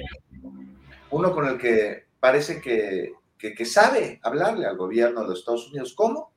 Le habla sobre lo que le interesa, que siempre va a ser la lana, por un lado, y en base a ello presenta propuestas. Ejemplo, es parte de lo que sobre el asunto de migrantes se habló. Es un tema que se ha hablado cuántas cumbres, cuántas veces, cuántas reuniones, pero Andrés Manuel López Obrador entró al tema a través de la conveniencia de dar, como ya decía Arturo, certidumbre a migrantes que son fuerza laboral allá, no solo en beneficio de ellos, de los migrantes, sino también de los Estados Unidos, país que tiene un problema, y todos lo sabemos, de fuerza laboral. Y al mismo tiempo, vemos en este cambio de discurso un llegue, un raspón, por ejemplo, con lo del conservadurismo, que debe dejarse atrás para dar paso a una transformación, este, al cambio, y esto en un país que tiene regresiones peligrosas, como lo es la penalización ahora del aborto, en una determinación en materia legal que da pie a que otros derechos que se han alcanzado además después de muchas luchas se vean abolidos, como el matrimonio igualitario o la anticoncepción, o vayamos a saber qué más se les ocurre. Más allá de derechos, también están políticas, por lo que no sé ustedes qué opinen, pero interesante también y muy ilustrativo es el asunto de la gasolina porque mientras allá hay un empresariado francamente preocupado por las políticas energéticas en México, los ciudadanos usan la frontera para cargar gasolina aquí porque les es más barata que allá. Y, hagamos un paréntesis chiquito, o sea, ¿se acuerdan cuando era al revés? Cuando los mexicanos que vivían allá en la frontera la cruzaban para cargar gasolina en estaciones de los Estados Unidos, este, parece, ¿no? Que nos recuerda un poquito a, aquella película llamada Un día sin mexicanos que se dejan venir y los intentamos detener en la frontera. Entonces algo sin duda está cambiando. Ahora veremos de ver si este cambio de discurso ahora también se da ya y pasa de las buenas intenciones a las acciones, algo que se necesita. Ya lo veremos, pero mientras, pues me parece que por un lado México se posiciona como líder de una, este, de una región que llega hasta la Patagonia y que te digo, pasó de ser patio trasero a puerta entrada de, este continente que desde la izquierda sabe que unida podría ser mucho más fuerte y más poderosa de cualquier imperio. Y muy interesante lo de la reunión con, con empresarios, la inversión que se piensa dar hasta de aquí al 2024, si no me equivoco, estaban hablando de unos 40 mil millones de dólares y tenían que salir también las preocupaciones por parte de los empresarios energéticos de los Estados Unidos con las políticas que se están llevando aquí en México, Julio.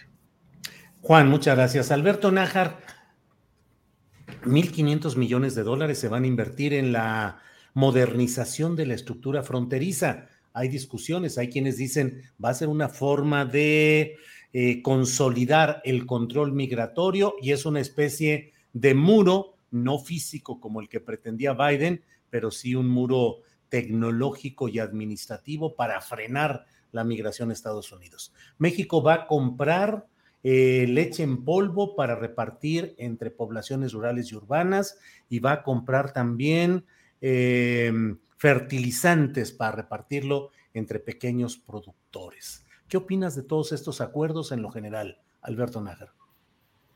Mira, en lo que se refiere a la inversión para el mejoramiento de la infraestructura fronteriza, pues es algo simbólico, la verdad. 1.500 millones de dólares, honestamente, comparado con la inversión que tiene Estados Unidos, por ejemplo, para la protección de su frontera sur, pues es nada. Y lo que plantea México de, su lado, pues también es muy, muy poco. Del lado estadounidense, por ejemplo, eh, el discurso que, plantea el, presidente Biden y la reunión que se tuvo ayer va en contrapelo con lo que sucede en la realidad. Acaban de emitir una convocatoria para contratar 300 nuevos agentes de la, de la patrulla fronteriza. Eh, se están reforzando algunas acciones, sobre todo en algunos lugares de Texas, que es donde ha incrementado durísimo el ingreso de personas migrantes, y no solamente mexicanos, también de otras partes de, del continente, mucho venezolano, colombiano, haitiano, por supuesto, gente de África. Em, esta, esta, perspectiva que tiene em, el, gobierno de Estados Unidos de por fin conseguir que se quite ya este programa de Quédate en México, lo que ha provocado es que aumente todavía más el número de personas que llegan hacia, hacia Estados Unidos. El año, el reporte de la Oficina de Aduanas y Protección Fronteriza de Estados Unidos, el famoso CBP, habla de poco más de 560 mil personas detenidas, encuentros, encontradas, le llaman ahora la patrulla fronteriza, entre octubre y mayo del año pasado, a falta del dato de junio. Eh, se prevé que van a ser cerca de dos millones de personas las que sean detenidas, y es el número que se sabe que, se, que, cruzaron, porque hay otra cantidad importante que evaden a la patrulla fronteriza y van directo a sus lugares de, de origen. O sea, hablamos de un nivel impresionante de personas migrantes que llegan a Estados Unidos a niveles casi muy, muy cercanos a los años 2000 de la década pasada, cuando se rompieron los récords de, de cruces de personas migrantes. Entonces es todo un problema que rebasa la, el discurso, por supuesto, y hasta ahora los esfuerzos de ambos países para tratar de contener esta migración parten de una base equivocada, Julio, y parten de la base de que las personas migrantes son enemigos de la seguridad nacional. Y bajo esa óptica no va a haber recurso que funcione. Pueden poner lo que, lo que quieran, como ya lo han hecho, como ya lo han hecho en la, en la, en la desde, eh, no sé, 1998, 99, 2000, en Maciosare, en el suplemento que colaboraba yo con, en la jornada, eh, que Arturo Cano era el, jefe, pues eh, documentamos todo lo que ocurría allá en la frontera y documentábamos cómo se instalaron lugares con sensores de movimiento.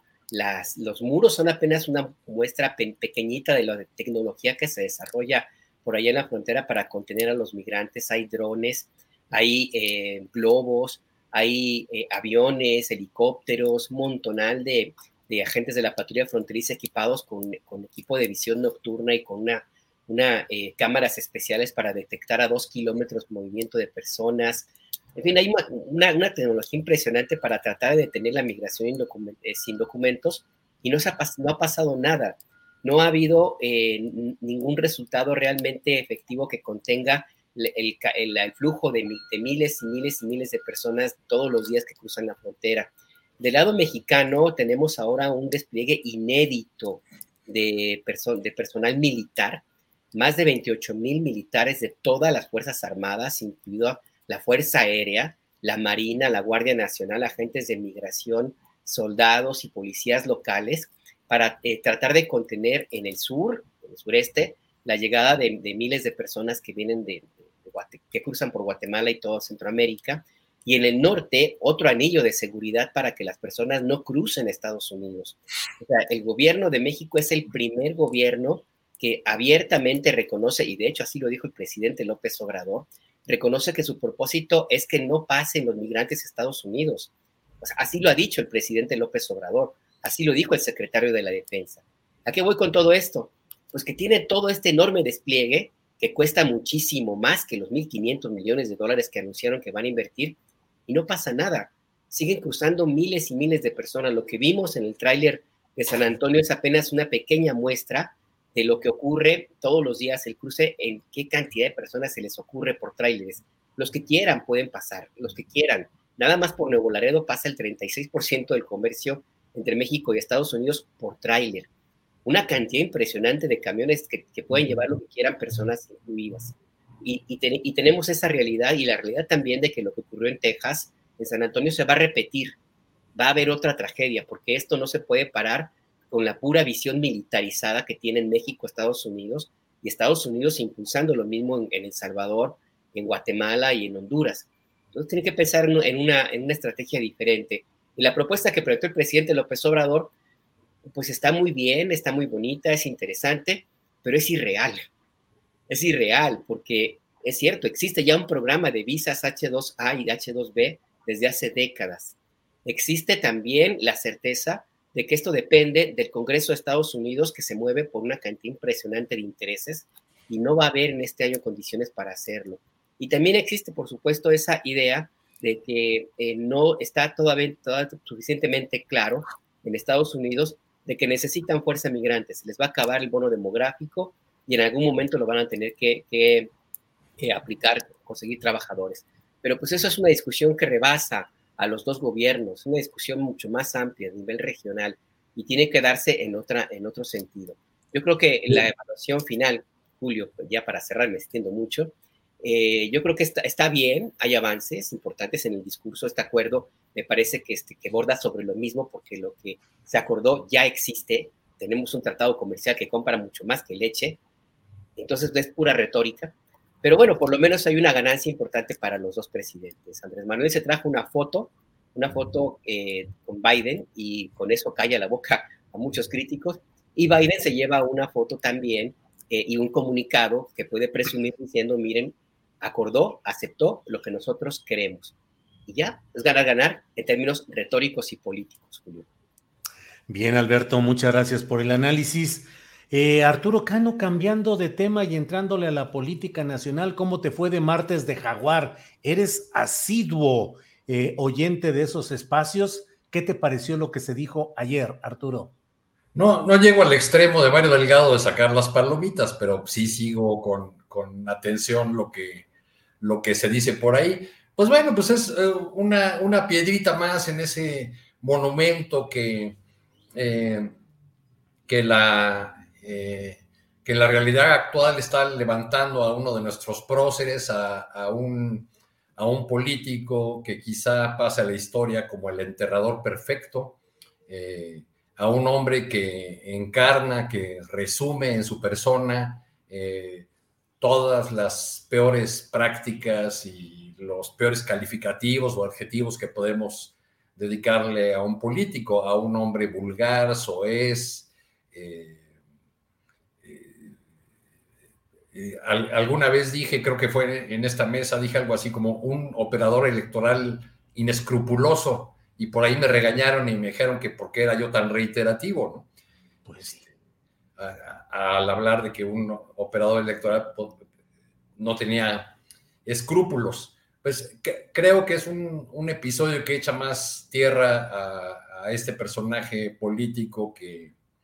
Eh, que ya es conocido en, los bajos fondos como Alito Delito, que, que ya es un, personaje que le resulta inútil a la alianza opositora, eh, que ya le deben haber bajado la cortina en la Casa de las Lomas, donde toma sus decisiones la alianza opositora, eh, pero pues que seguramente va a sostenerse ahí porque se va a apañar de eh, del cargo como su única eh, garantía, junto con la Diputación Federal que le da fuero, como su única garantía de, eh, pues de impunidad o, de, este, de que lo dejen tranquilo por, por, unos meses, por unos meses más.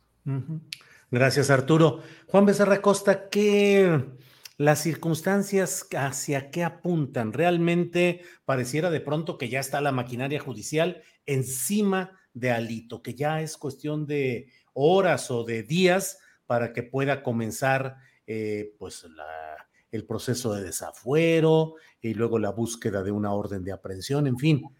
Pero no irá a quedar esto simplemente en jaloneos y en gritos y, y sombrerazos en busca de acuerdos electorales, sobre todo rumbo a creo que la única reforma fuerte que le queda al presidente López Obrador, que es la intención de una reforma electoral. ¿Qué opinas, Juan?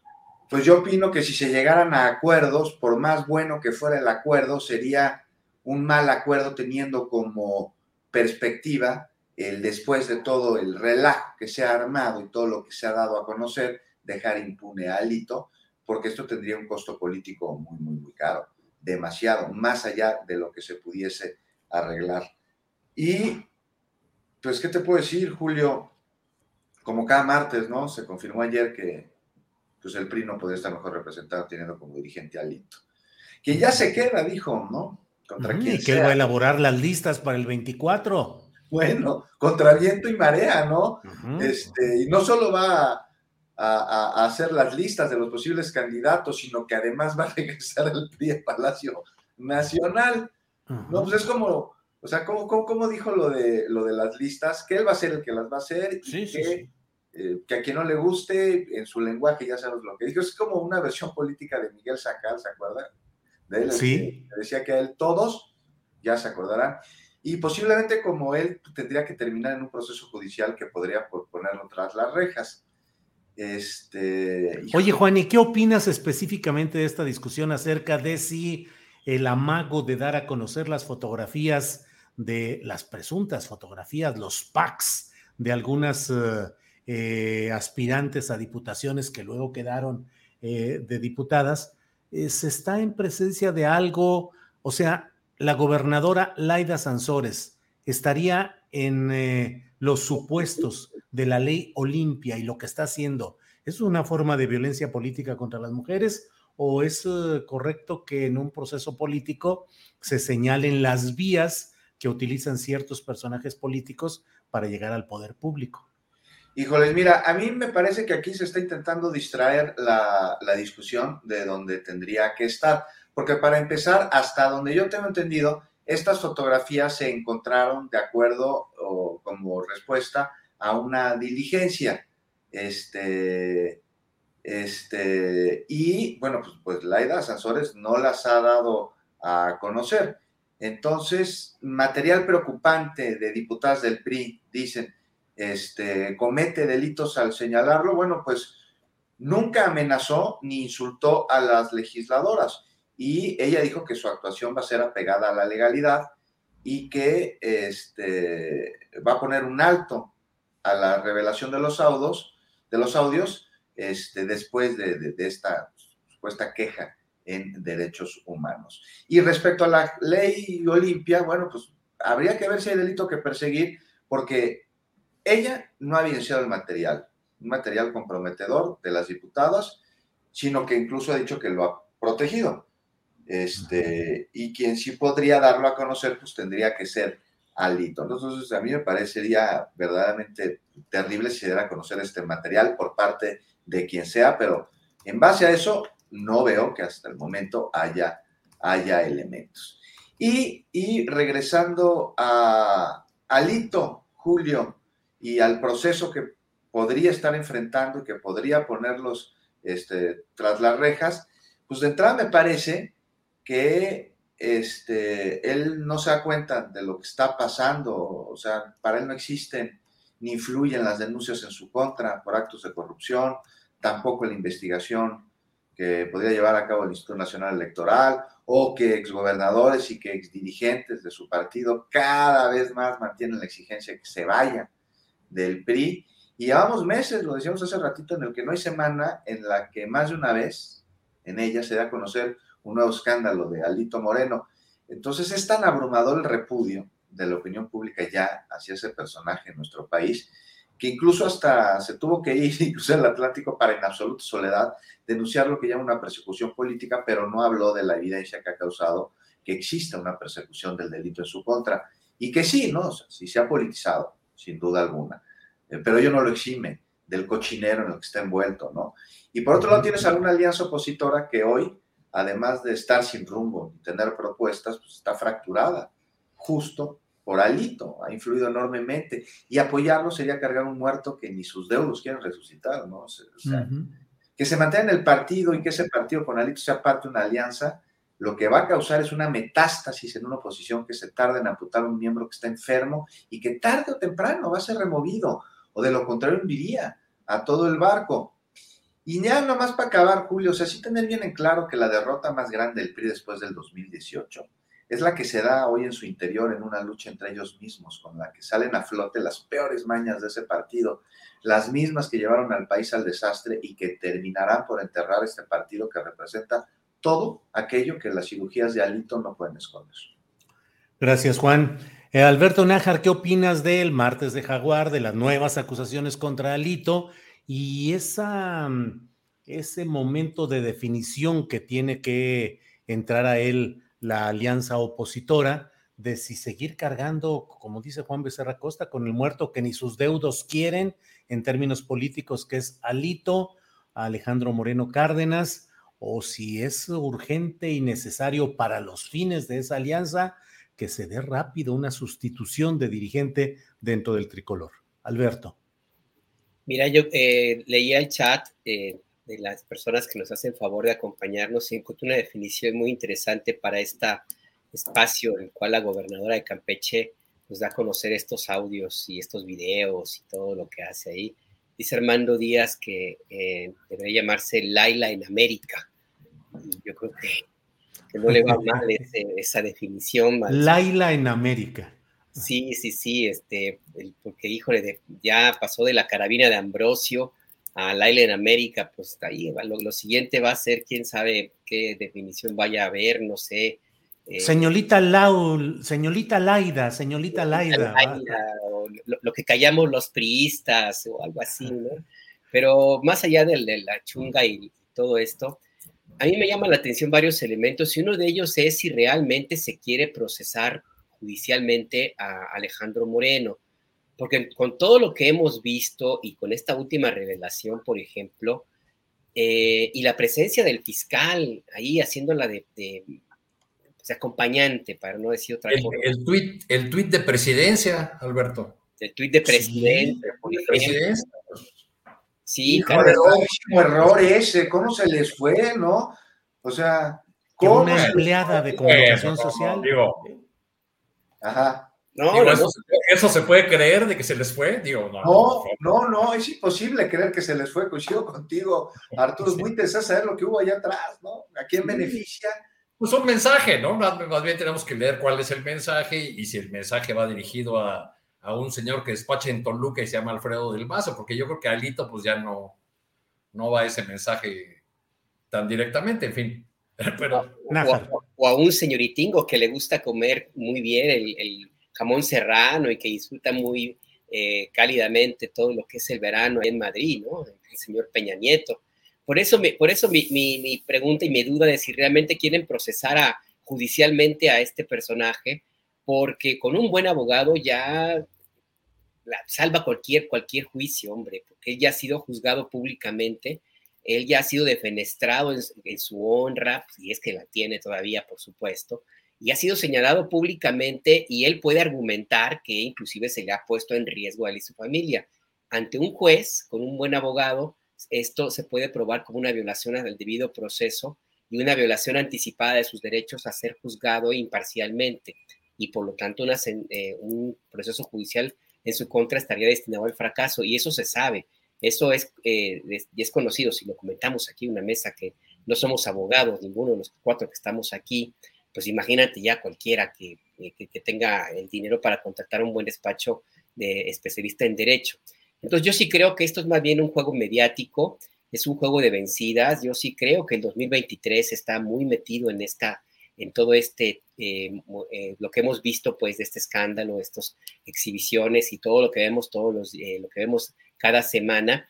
Y finalmente es muy, es muy probable que el mensaje que se esté enviando pues es para tratar de ablandar a Alfredo del Mazo, a Enrique Peña Nieto, si es que todavía tiene capacidad operativa, pero también un mensaje a la alianza esta de Va por México, de, de, decirle, bueno, pues también de este lado sabemos jugar rudo y muy rudo.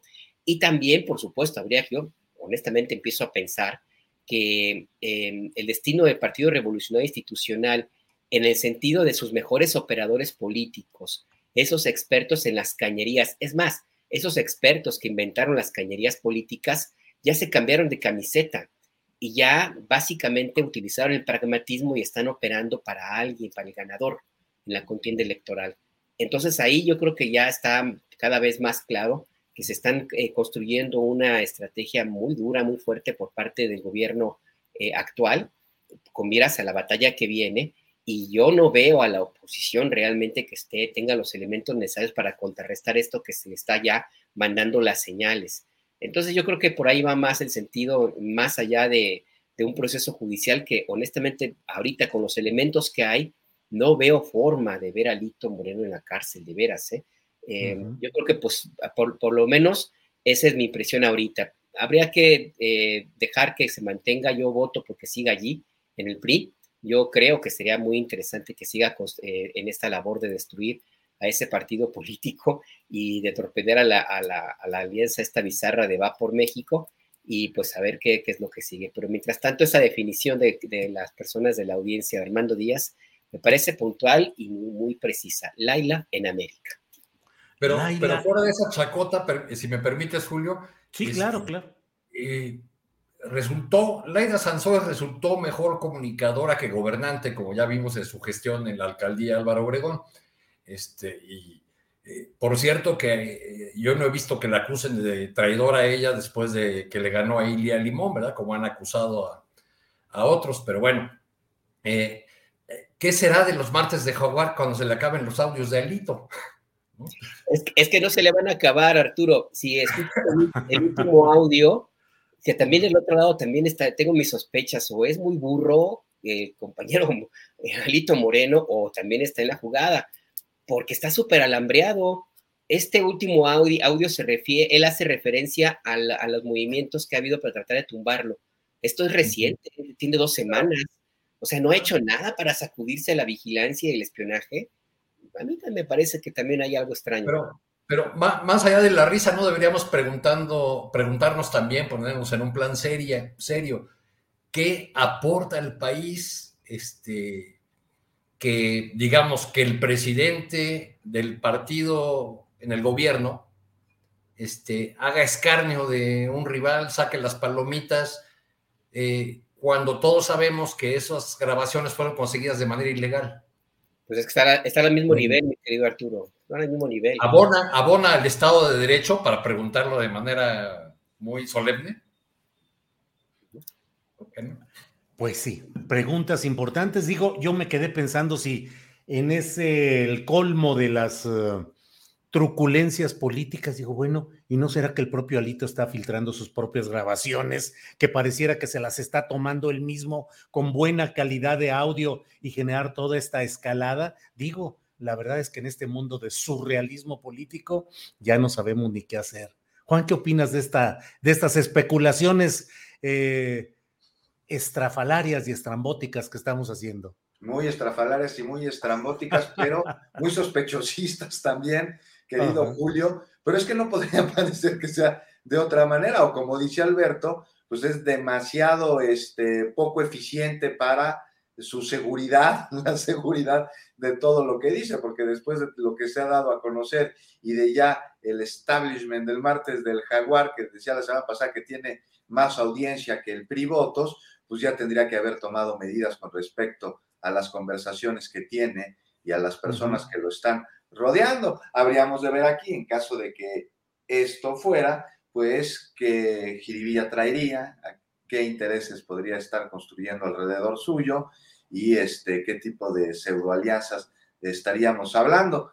Ya, ya, ya para acabar este tema, o sea, sí, sí, sí vale la pena, me parece, no, ustedes, no, no sé ustedes este, si estén de acuerdo conmigo, en lo del domingo que decías, Arturo, desde una cuenta del gobierno federal, se da a conocer que además la Fiscalía General hubiese abierto investigaciones contra él por distintos delitos, lo bajan. Yo esperaba una respuesta más a profundidad el lunes pasado en la conferencia mañanera, porque el presidente dijo que es la Fiscalía y además la de Campeche, pero nunca explicó por qué desde el gobierno federal y dónde está entonces la autonomía del Poder Judicial con respecto a otros poderes en nuestra nación. ¿Quién la pudo haber publicado, quién la pudo haber subido. No fue un error, como dice Arturo, esos errores no se, no se cometen así como así desde comunicación social. Que suele haber eh, justamente el sembrar errores en los procesos para luego invocarlos más adelante y decir, mira, pues ahí está violación al debido proceso de origen, digo, suponiendo que por ahí fuera el tiro. Arturo Cano, pero mira, hay elogios a funcionarios de la 4T que son, yo no sé si quemantes, y son como una especie del abrazo de Javier Lozano. Eh, respecto a este incidente en Topilejo, en el cual la policía capitalina detuvo a algunos integrantes supuestamente del cártel de Sinaloa, Javier Lozano dijo, ¿cómo? ¿Ya recapacitó el presidente y cambió la estrategia frente al crimen organizado? No, señor, no. Fue un exitoso operativo de alguien que sí le entiende al asunto es inteligente, valiente y discreto. Su nombre, Omar García Harfus. ¿Cómo ah, caray, la, Alianza por México ya tiene candidato a, a, la, Ciudad de México. A la Ciudad de México. ¿Cómo lo ves? ¿Cómo lo ves? Pues no, pues que tenían a Xochitl Galvez muy fuerte o a Margarita Zavala, en fin. Pero hay mucho esa tendencia en ciertos sectores eh, eh, de clase media o de clase económicamente pudiente de exacerbar la idea de que en la Ciudad de México bien caería una mano dura y que un personaje adecuado podría ser García Harfush, Arturo Cano. Sí, hay un, estudio reciente que muestra que, que la, eh, el 1% que está hasta arriba en la pirámide mexicana se siente discriminado, se siente vapuleado en estos tiempos de la, de la 4T. Eh, y eso, eso suele ir de la mano con, eh, con esta necesidad que tienen las clases medias de algunos sectores pudientes de pensar que la mano dura, de pensar incluso en que es eh, preferible una dictadura o un gobierno militar que, que una democracia, porque la, la, democracia entraña demasiadas dificultades, hay que discutir demasiados asuntos y además darle la voz y el voto a una bola de nacos impresentables, morenos, que no deberían tener ningún derecho. Entonces yo creo que a, a, estes, a estos sectores de la población les parece eh, a todo dar un, eh, un, personaje que muestra esta eficacia. Ahora, eh, el, el, operativo no fue algo planeado, no fue resultado de, de un cambio de estrategia. Si nos, si nos atenemos al relato oficial,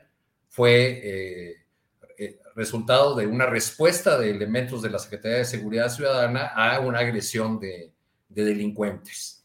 La diferencia con respecto del sexenio de Miguel Mancera, por ejemplo, es que contrario a la eh, negación persistente de que en la Ciudad de México no hay cárteles, bla, bla, bla, todo aquello que decía Mancera y sus jefes policíacos, pues en, este gobierno se ha reconocido que la Ciudad de México no tiene por qué eh, ser una isla, que no es una una isla. Y bueno, el propio aludido en este elogioso tweets del, personaje que, en las filas de la 4T conocen como el saco de pus, eh, indica que, eh, que se, elogia a un personaje que abrió su, desempeño en, el cargo que tiene ahora, pues siendo víctima de un atentado eh, que él mismo atribuyó al cártel de Jalisco Nueva Generación.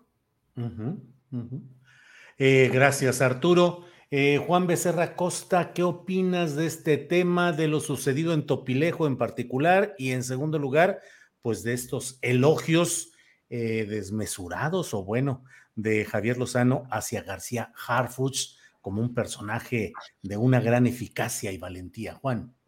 Pues mira, lo que el saco de pus cuando habla bien de ti, pues es como el beso del diablo, ¿no? No sé si está preocupado por este, que García Harfuch pudiese ser este, candidateable a la Ciudad de México y pues él como ya está muy en el PAN, ya lo vimos desde Puebla, pues al darle un espaldarazo, este, pues habríamos de ver qué tanta validez le podría querer quitar al personaje. No, no sé, mira, ¿vemos un cambio de, en materia de seguridad en la Ciudad de México? Sí, este, como ya lo decías tú, Arturo, como era en el sexenio de Mancera, que se incrementaron los grupos delincuenciales aquí en la ciudad y operaban, y desde Palacio de Gobierno se da el mensaje falso de que en la Ciudad de México no había grupos criminales. Y al, al mismo tiempo teníamos, además de eso, es importante señalarlo, una lista negra de delitos que crecía exponencialmente, y debido en mucho a que los ministerios públicos catalogaban mal los delitos justo para que no existiera registro de ellos. Y todo esto dejó en un peligroso limbo la seguridad de la ciudad con los resultados que ya conocemos, que ya vimos. Y bueno, pues es uno de los principales compromisos de la cuarta transformación del presidente López Obrador y de la doctora Sheinbaum, ¿no? Y, principales preocupaciones de la ciudadanía. Y que hoy se combaten, sí, muestra de ello fue lo sucedido ayer en Topilejo, sí, un operativo que no fue una labor de inteligencia, respondió incluso a denuncias ciudadanas. Y bueno, el resultado fue, fue, fue bueno, a pesar de que hubo policías heridos, una gravedad, se rescató a personas secuestradas, hubo detenciones y, muy importante, se dio parte sobre el grupo delincuencial al que pertenecen los, los, que tuvieron una organización criminal de Sinaloa, ¿no? al parecer ligada con los hijos del Chap, los Chapitos, que, se llaman. Y también vemos una, una estrategia de seguridad en la zona que se implementa después de esto y en conjunto, como lo sucedido el día de ayer con la Guardia Nacional, ¿Por qué te digo esto? Porque implica una coordinación interinstitucional entre corporaciones locales y federales. Este, y, y, esta sí ha dado resultados y no sucedía antes y no sucede en todas las entidades del país. Mira, de acuerdo con el Secretariado Ejecutivo en la Ciudad de México han ido a la baja diversos delitos, entre ellos varios que eran el pan de cada día, como el asalto en el transporte, en el metro, en autobuses, en las rutas concesionadas o el asalto a transeúnte, a las casas, habitaciones. Y si bien como en cualquier otra ciudad del mundo, como en cualquier otro lugar del mundo hay crimen, me parece que cuando se da no se está echando el saco roto. Y cuando se contiene las autoridades no se están durmiendo en sus laureles, porque hay mucho por hacer todavía, o sea, no, no es strike así de que, que, ya lo resolvimos, el tema de la seguridad. Es un tema que nunca resuelves, jamás, por más estrategias que, que tengas en ningún lugar, tienes que estar permanentemente con presencia, con acciones, este, y, y, por ejemplo en la Ciudad de México hay problemas, ¿no? que van desde empresas de seguridad patito, a las ambulancias irregulares, que son un desastre, se intenta combatir la operación de distintos grupos criminales en el territorio, además de una compleja, muy compleja vecindad con el Estado de México en las zonas conurbadas. Entonces, ¿existe mayor seguridad en la Ciudad de México? Sí. Me parece que si apenas unas semanas salimos a la calle a hacer un sondeo y eso nos expresó en su mayoría las personas a las que lo hicieron. Yo sé que no es un ejercicio que puede ser representativo de la, del universo de la población, pero, pero sí se siente, ¿no? Que, que eh, en las conversaciones, en las sobremesas, o sea, ha pasado a un lado, hay, hay, otro tipo de preocupaciones ahorita en la Ciudad de México. El del crimen, que, que sí, digo, siempre va a haber criminalidad, no como en otras épocas. Y bueno, también hay un trabajo serio que vale la pena señalar en redignificar a la policía, que no solo incluye el mejorar sus condiciones laborales, sino acercarla a la población, como con programas como, no sé si han escuchado hablar el de Reconecta con la Paz, en el que primodelincuentes de entre 18 y 29 años no son enviados a prisión. ¿Por qué? Porque el lugar se convierte en una escuela del crimen y en lugar de promover la reinserción fomenta la criminalidad. En su lugar toman talleres de todo tipo y hacen labor comunitaria, teniendo como guías justo a policías, pero aquí lo interesante es que estos, estos cursos hacen un ejercicio en el que ambas partes aprenden uno del otro. Si quieres ya con más tiempo, un día te platico, Julio. Bien, gracias Juan Becerra Costa. Alberto Nájar, son las 2 de la tarde con 58 minutos, estamos en la parte final de esta mesa y por favor dinos qué opinas tanto del hecho pues de lo que puede significar esta mayor irrupción de grupos de crimen organizado en un área de la Ciudad de México, como también la figura del propio García Harfuch como eventual eh, propuesta política un poco más adelante. Alberto. Mira, es importante siempre poner las cosas claras y no salir, no tratar de, tratar de salirnos del debate de pronto en medios y politiquería. Eh, lo digo porque ahora resulta que hay muchos que se asombran de, que haya, se haya encontrado, perdón, un grupo de sinaloenses a quienes vinculan con el cartel de Sinaloa en Ciudad de México. No falta quien ya se asombró de que el cartel de Sinaloa opera aquí en la capital del país. Rápidamente, en 1991 el Chapo Guzmán fue detenido por la policía de la Ciudad de México, lo dejaron libre después de soltar 100 mil dólares. En 1993 hubo un atentado, trataron de matar al Señor de los Cielos en el restaurante Bali Hali, allá en el sur de Insurgente Sur de Ciudad de México, le gustaba comer mariscos. Los Arellano Félix tenían un departamento rentado en la colonia Nápoles, ellos estaban, estaban vueltas eh, por toda esa zona, iban a la, a la Propiedad General de Justicia de la Ciudad de México, en fin, la familia michoacana tenía células de operación en la central de abastos de la, de la capital de la Ciudad de México, en la, la, el mayor centro de entrada de eh, drogas sintéticas o de, precursores para drogas sintéticas después de, de Manzanillo es el aeropuerto de Ciudad de México. En 2006 había unas 6.000 sitios, tienditas, puntos de venta que se sabía que había que distribuían droga en la Ciudad de México, 2006 se procesaban más o menos dos toneladas mensuales de cocaína en la Ciudad de México, eh, según datos que en aquel entonces publicamos en, la, en en la jornada eh, y datos de la policía capitalina.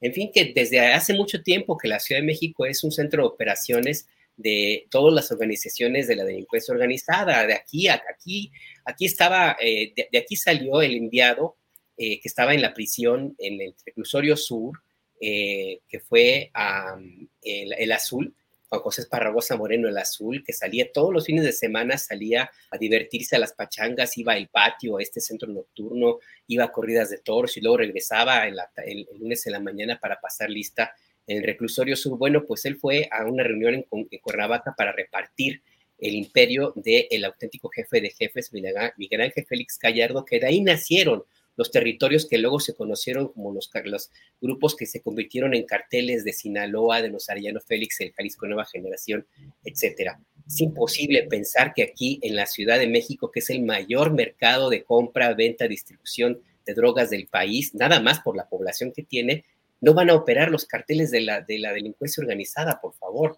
O sea, tratar de hacer a un lado eso es no querer ver la realidad. Es cierto que tenemos la mayor fuerza, fuerza policíaca del país, poco más de 90 mil elementos, muy bien armados, pero también es cierto que hay desde hace mucho tiempo, desde los 90, un acuerdo de las bandas para no calentar esta plaza. ¿Por qué? Pues porque de aquí salen todos sus recursos. Aquí hay una cantidad impresionante de operaciones de, de lavado de dinero y de operaciones y transacciones financieras, pues que son los que mantienen con vida a, las organizaciones de tráfico de drogas. Entonces, yo creo que hay que ver esto así con esta claridad, porque así es, es la realidad. No sirve nada esconderlo, como trató de hacer Mancera. ¿Y qué fue lo que ocurrió con, con Mancera?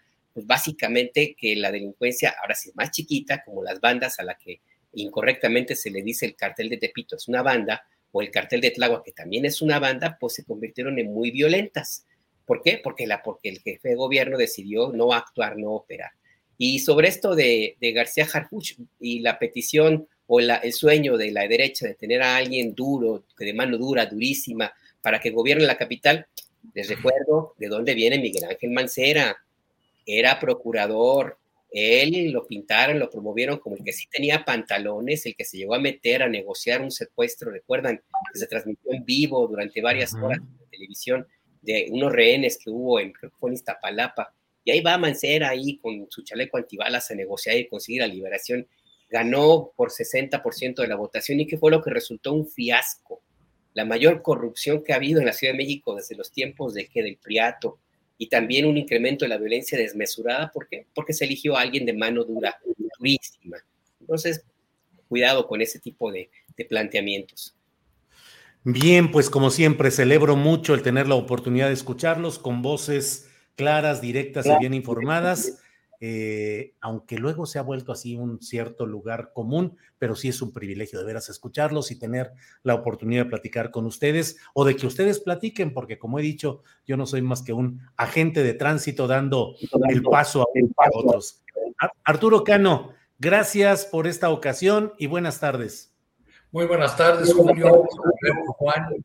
Qué, bueno que Alberto hizo ahora el, papel de, del hombre primitivo que entró a la cueva para alumbrarnos y recordarnos todo, eh, toda la historia de la Ciudad de México, porque de pronto la memoria es tan flaca que el Bester Gordillo puede reaparecer como si nada hubiera pasado y a decir que todo en su contra se debe a cómo se vestía y no a, a que es el personaje político más corrupto en las últimas décadas. Arturo, gracias. Juan Becerra Costa, gracias y buenas tardes. Muchas gracias, Julio. Un abrazo a ti. Qué bueno que ya estás de vuelta. Y otro Arturo, Alberto y a todos los que nos están viendo. Gracias, Juan. Alberto Nájar, buenas tardes y gracias por esta ocasión. Gracias, gracias, Julio. Qué bueno que ya estás bien. Ahora cuídate porque según me dicen mis papás, está lloviendo durísimo ya en Zapopan, ¿eh? Sí, sí, sí. noche. Ya es la edad, ya es la edad, Alberto, que tengo que cuidarme de todo, pero ya estoy aquí nuevamente protegido en mi búnker zapopano. Así es que, Alberto, gracias. Juan, gracias. Arturo, gracias. Nos vemos pronto. Hasta luego. Bien, pues son las 3 de la tarde con cuatro minutos y mire usted, vamos a avanzar todavía en este programa con información que queremos compartir con ustedes y para ello está mi compañera Adriana Buentello. Adriana, ya de regreso por acá. De regreso ya para cerrar, Julio nada más para comentar finalmente en esta reunión que tuvo el presidente López Obrador allá en Estados Unidos con empresarios de Estados Unidos y con empresarios mexicanos, compartió el presidente López Obrador en sus redes sociales fotos y este video. Vemos aquí eh, que se encuentran en las escalinatas del Instituto Cultural Mexicano y compartió un tweet justamente el presidente López Obrador, donde dice que eh, se habló en esta reunión, Julio, de cooperación económica, de inversión, también de soberanía y progreso. Y al salir de esta reunión, el director de Pemex, eh, Octavio Romero Oropesa, también comentó que habían eh, algunas dudas y algunas peticiones que tenían los empresarios y que, bueno, se van a atender que se van a agilizar algunas cosas para algunos procedimientos o que eran algunas de las preocupaciones que tenían los empresarios. También eh, se habló en este, en, este, en este encuentro de inversiones millonarias en el caso del sector energético y Tatiana Cloutier, la secretaria de Economía, dijo que ya están trabajando con empresarios en cinco mesas que están, los temas relacionados son servicios, infraestructura e inversión. También en el discurso del presidente López Obrador, de acuerdo a las redes también de Tatiana Cloutier, fue el presidente a escuchar particularmente a las empresas energéticas SEMPRA de Estados Unidos y de las empresas de Carlos Slim del lado mexicano, Julio. Fíjate que también algo de lo relevante hoy que salió desde ayer en la noche, pero hoy lo vimos retomar la información con más fuerza porque fue una entrevista muy interesante. Eh, John Bolton, el ex asesor de Donald Trump, admitió que ayudó a organizar golpes de Estado en otros países, así que Julio se autodefinió como especialista en derrocar gobiernos. Importantes estas declaraciones porque eh, este ex embajador de Estados Unidos ante las Naciones eh, Unidas y el ex asesor de Seguridad Nacional de Trump, John Bolton le dijo en una entrevista a CNN que había ayudado a planear intentos de golpe de Estado en, países extranjeros. ¿Cuál es el contexto? En medio de una audiencia que se da en el Congreso de Estados Unidos sobre este ataque al Capitolio el, pasado 6 de enero de 2021 y luego de que los legisladores han acusado al señalado al presidente, el expresidente Donald Trump, de incitar a la violencia en este intento desesperado por eh, permanecer en el poder luego de perder en las elecciones de 2020, Bolton sugirió que Trump no era lo suficientemente eh, competente como para llevar a cabo un golpe eh, de Estado cuidadosamente planeado. Y luego agregó, como alguien que ha ayudado a planear golpes de Estado, no aquí, pero ya sabes, en otros lugares, se necesita mucho trabajo y eso no es lo que hizo él. Él estaba tambaleándose de una idea a la otra en última instancia, él sí desató a los que atacaron el Capitolio, de eso no hay duda, pero no de derribar la constitución para ganar tiempo. Estas declaraciones, pues obviamente ya son consideradas en Estados Unidos como inusuales, pues yo creo que en cualquier parte del mundo inusuales, eh, Julio, y recordar que este personaje, pues apoyó a esta oposición también este, venezolana encabezada por Juan Guaidó, que buscaban derrocar justamente a Nicolás Maduro argumentando que fue una elección ilegítima la que lo llevó al poder en esta última ocasión, Julio. Fíjate, Adriana, que dicen que una de las trampas del diablo es negar su propia existencia, es decir, no creer para decir que no existe y no existe para finalmente existir. Es una situación, digamos, de índole religiosa o filosófica, si se quiere, pero Aquí una de las trampas del intervencionismo de Estados Unidos en la vida de otros países es negar la existencia y decir, eh, todos los que hablan de los golpes de Estado y del intervencionismo son sospechosistas, son eh, fanáticos del complot, de las teorías de la conspiración. No me canso de recomendar la lectura de un libro que se llama Legado de cenizas, cuyo autor es Tim Weiner, eh, La historia de la CIA es un libro de un periodista que cubrió durante décadas todas las fuentes de seguridad de las agencias de seguridad, del Pentágono, ganador de premios Pulitzer, y que narra cómo la CIA ha intervenido y lo detalla en la confección y la ejecución de golpes de Estado y de maniobras contra mandatarios, contra congresos, de la ayuda económica a medios de comunicación para que creen desestabilización. Y hoy lo que dice John Bolton, pues no es sino una confesión eh, cínica, pero a fin de cuentas una confesión muy clara, imagínate, de ayudar a planear golpes de Estado en esta, en esta época en la cual mucha gente dice, no, hombre, ya los golpes de Estado son del pasado, ya, ya eso no existe. Pues vaya, que como sería en el caso del diablo, vaya que existe y vaya que se manifiesta. Así andan las cosas.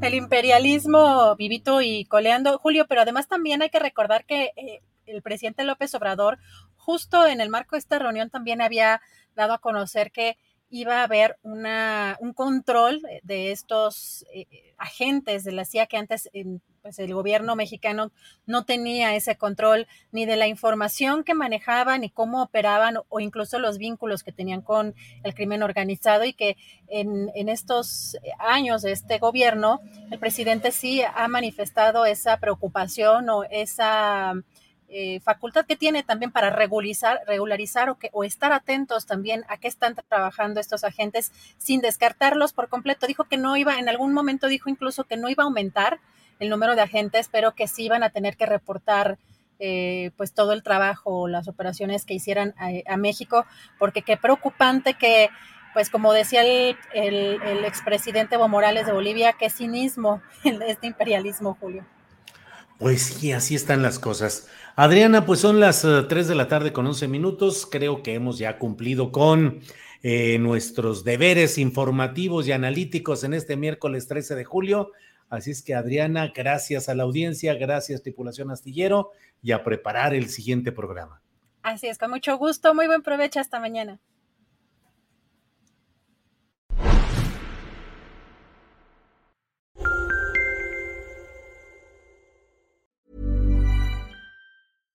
Hi, I'm Daniel, founder of Pretty Litter. Cats and cat owners deserve better than any old-fashioned litter. That's why I teamed up with scientists and veterinarians to create Pretty Litter. Its innovative crystal formula has superior odor control and weighs up to 80% less than clay litter. Pretty Litter even monitors health by changing colors to help detect early signs of potential illness. It's the world's smartest kitty litter.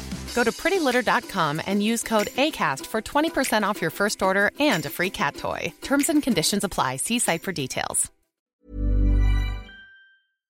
Para que te enteres del próximo noticiero, suscríbete y dale follow en Apple, Spotify, Amazon Music, Google o donde sea que escuches podcast. Te invitamos a visitar nuestra página julioastillero.com.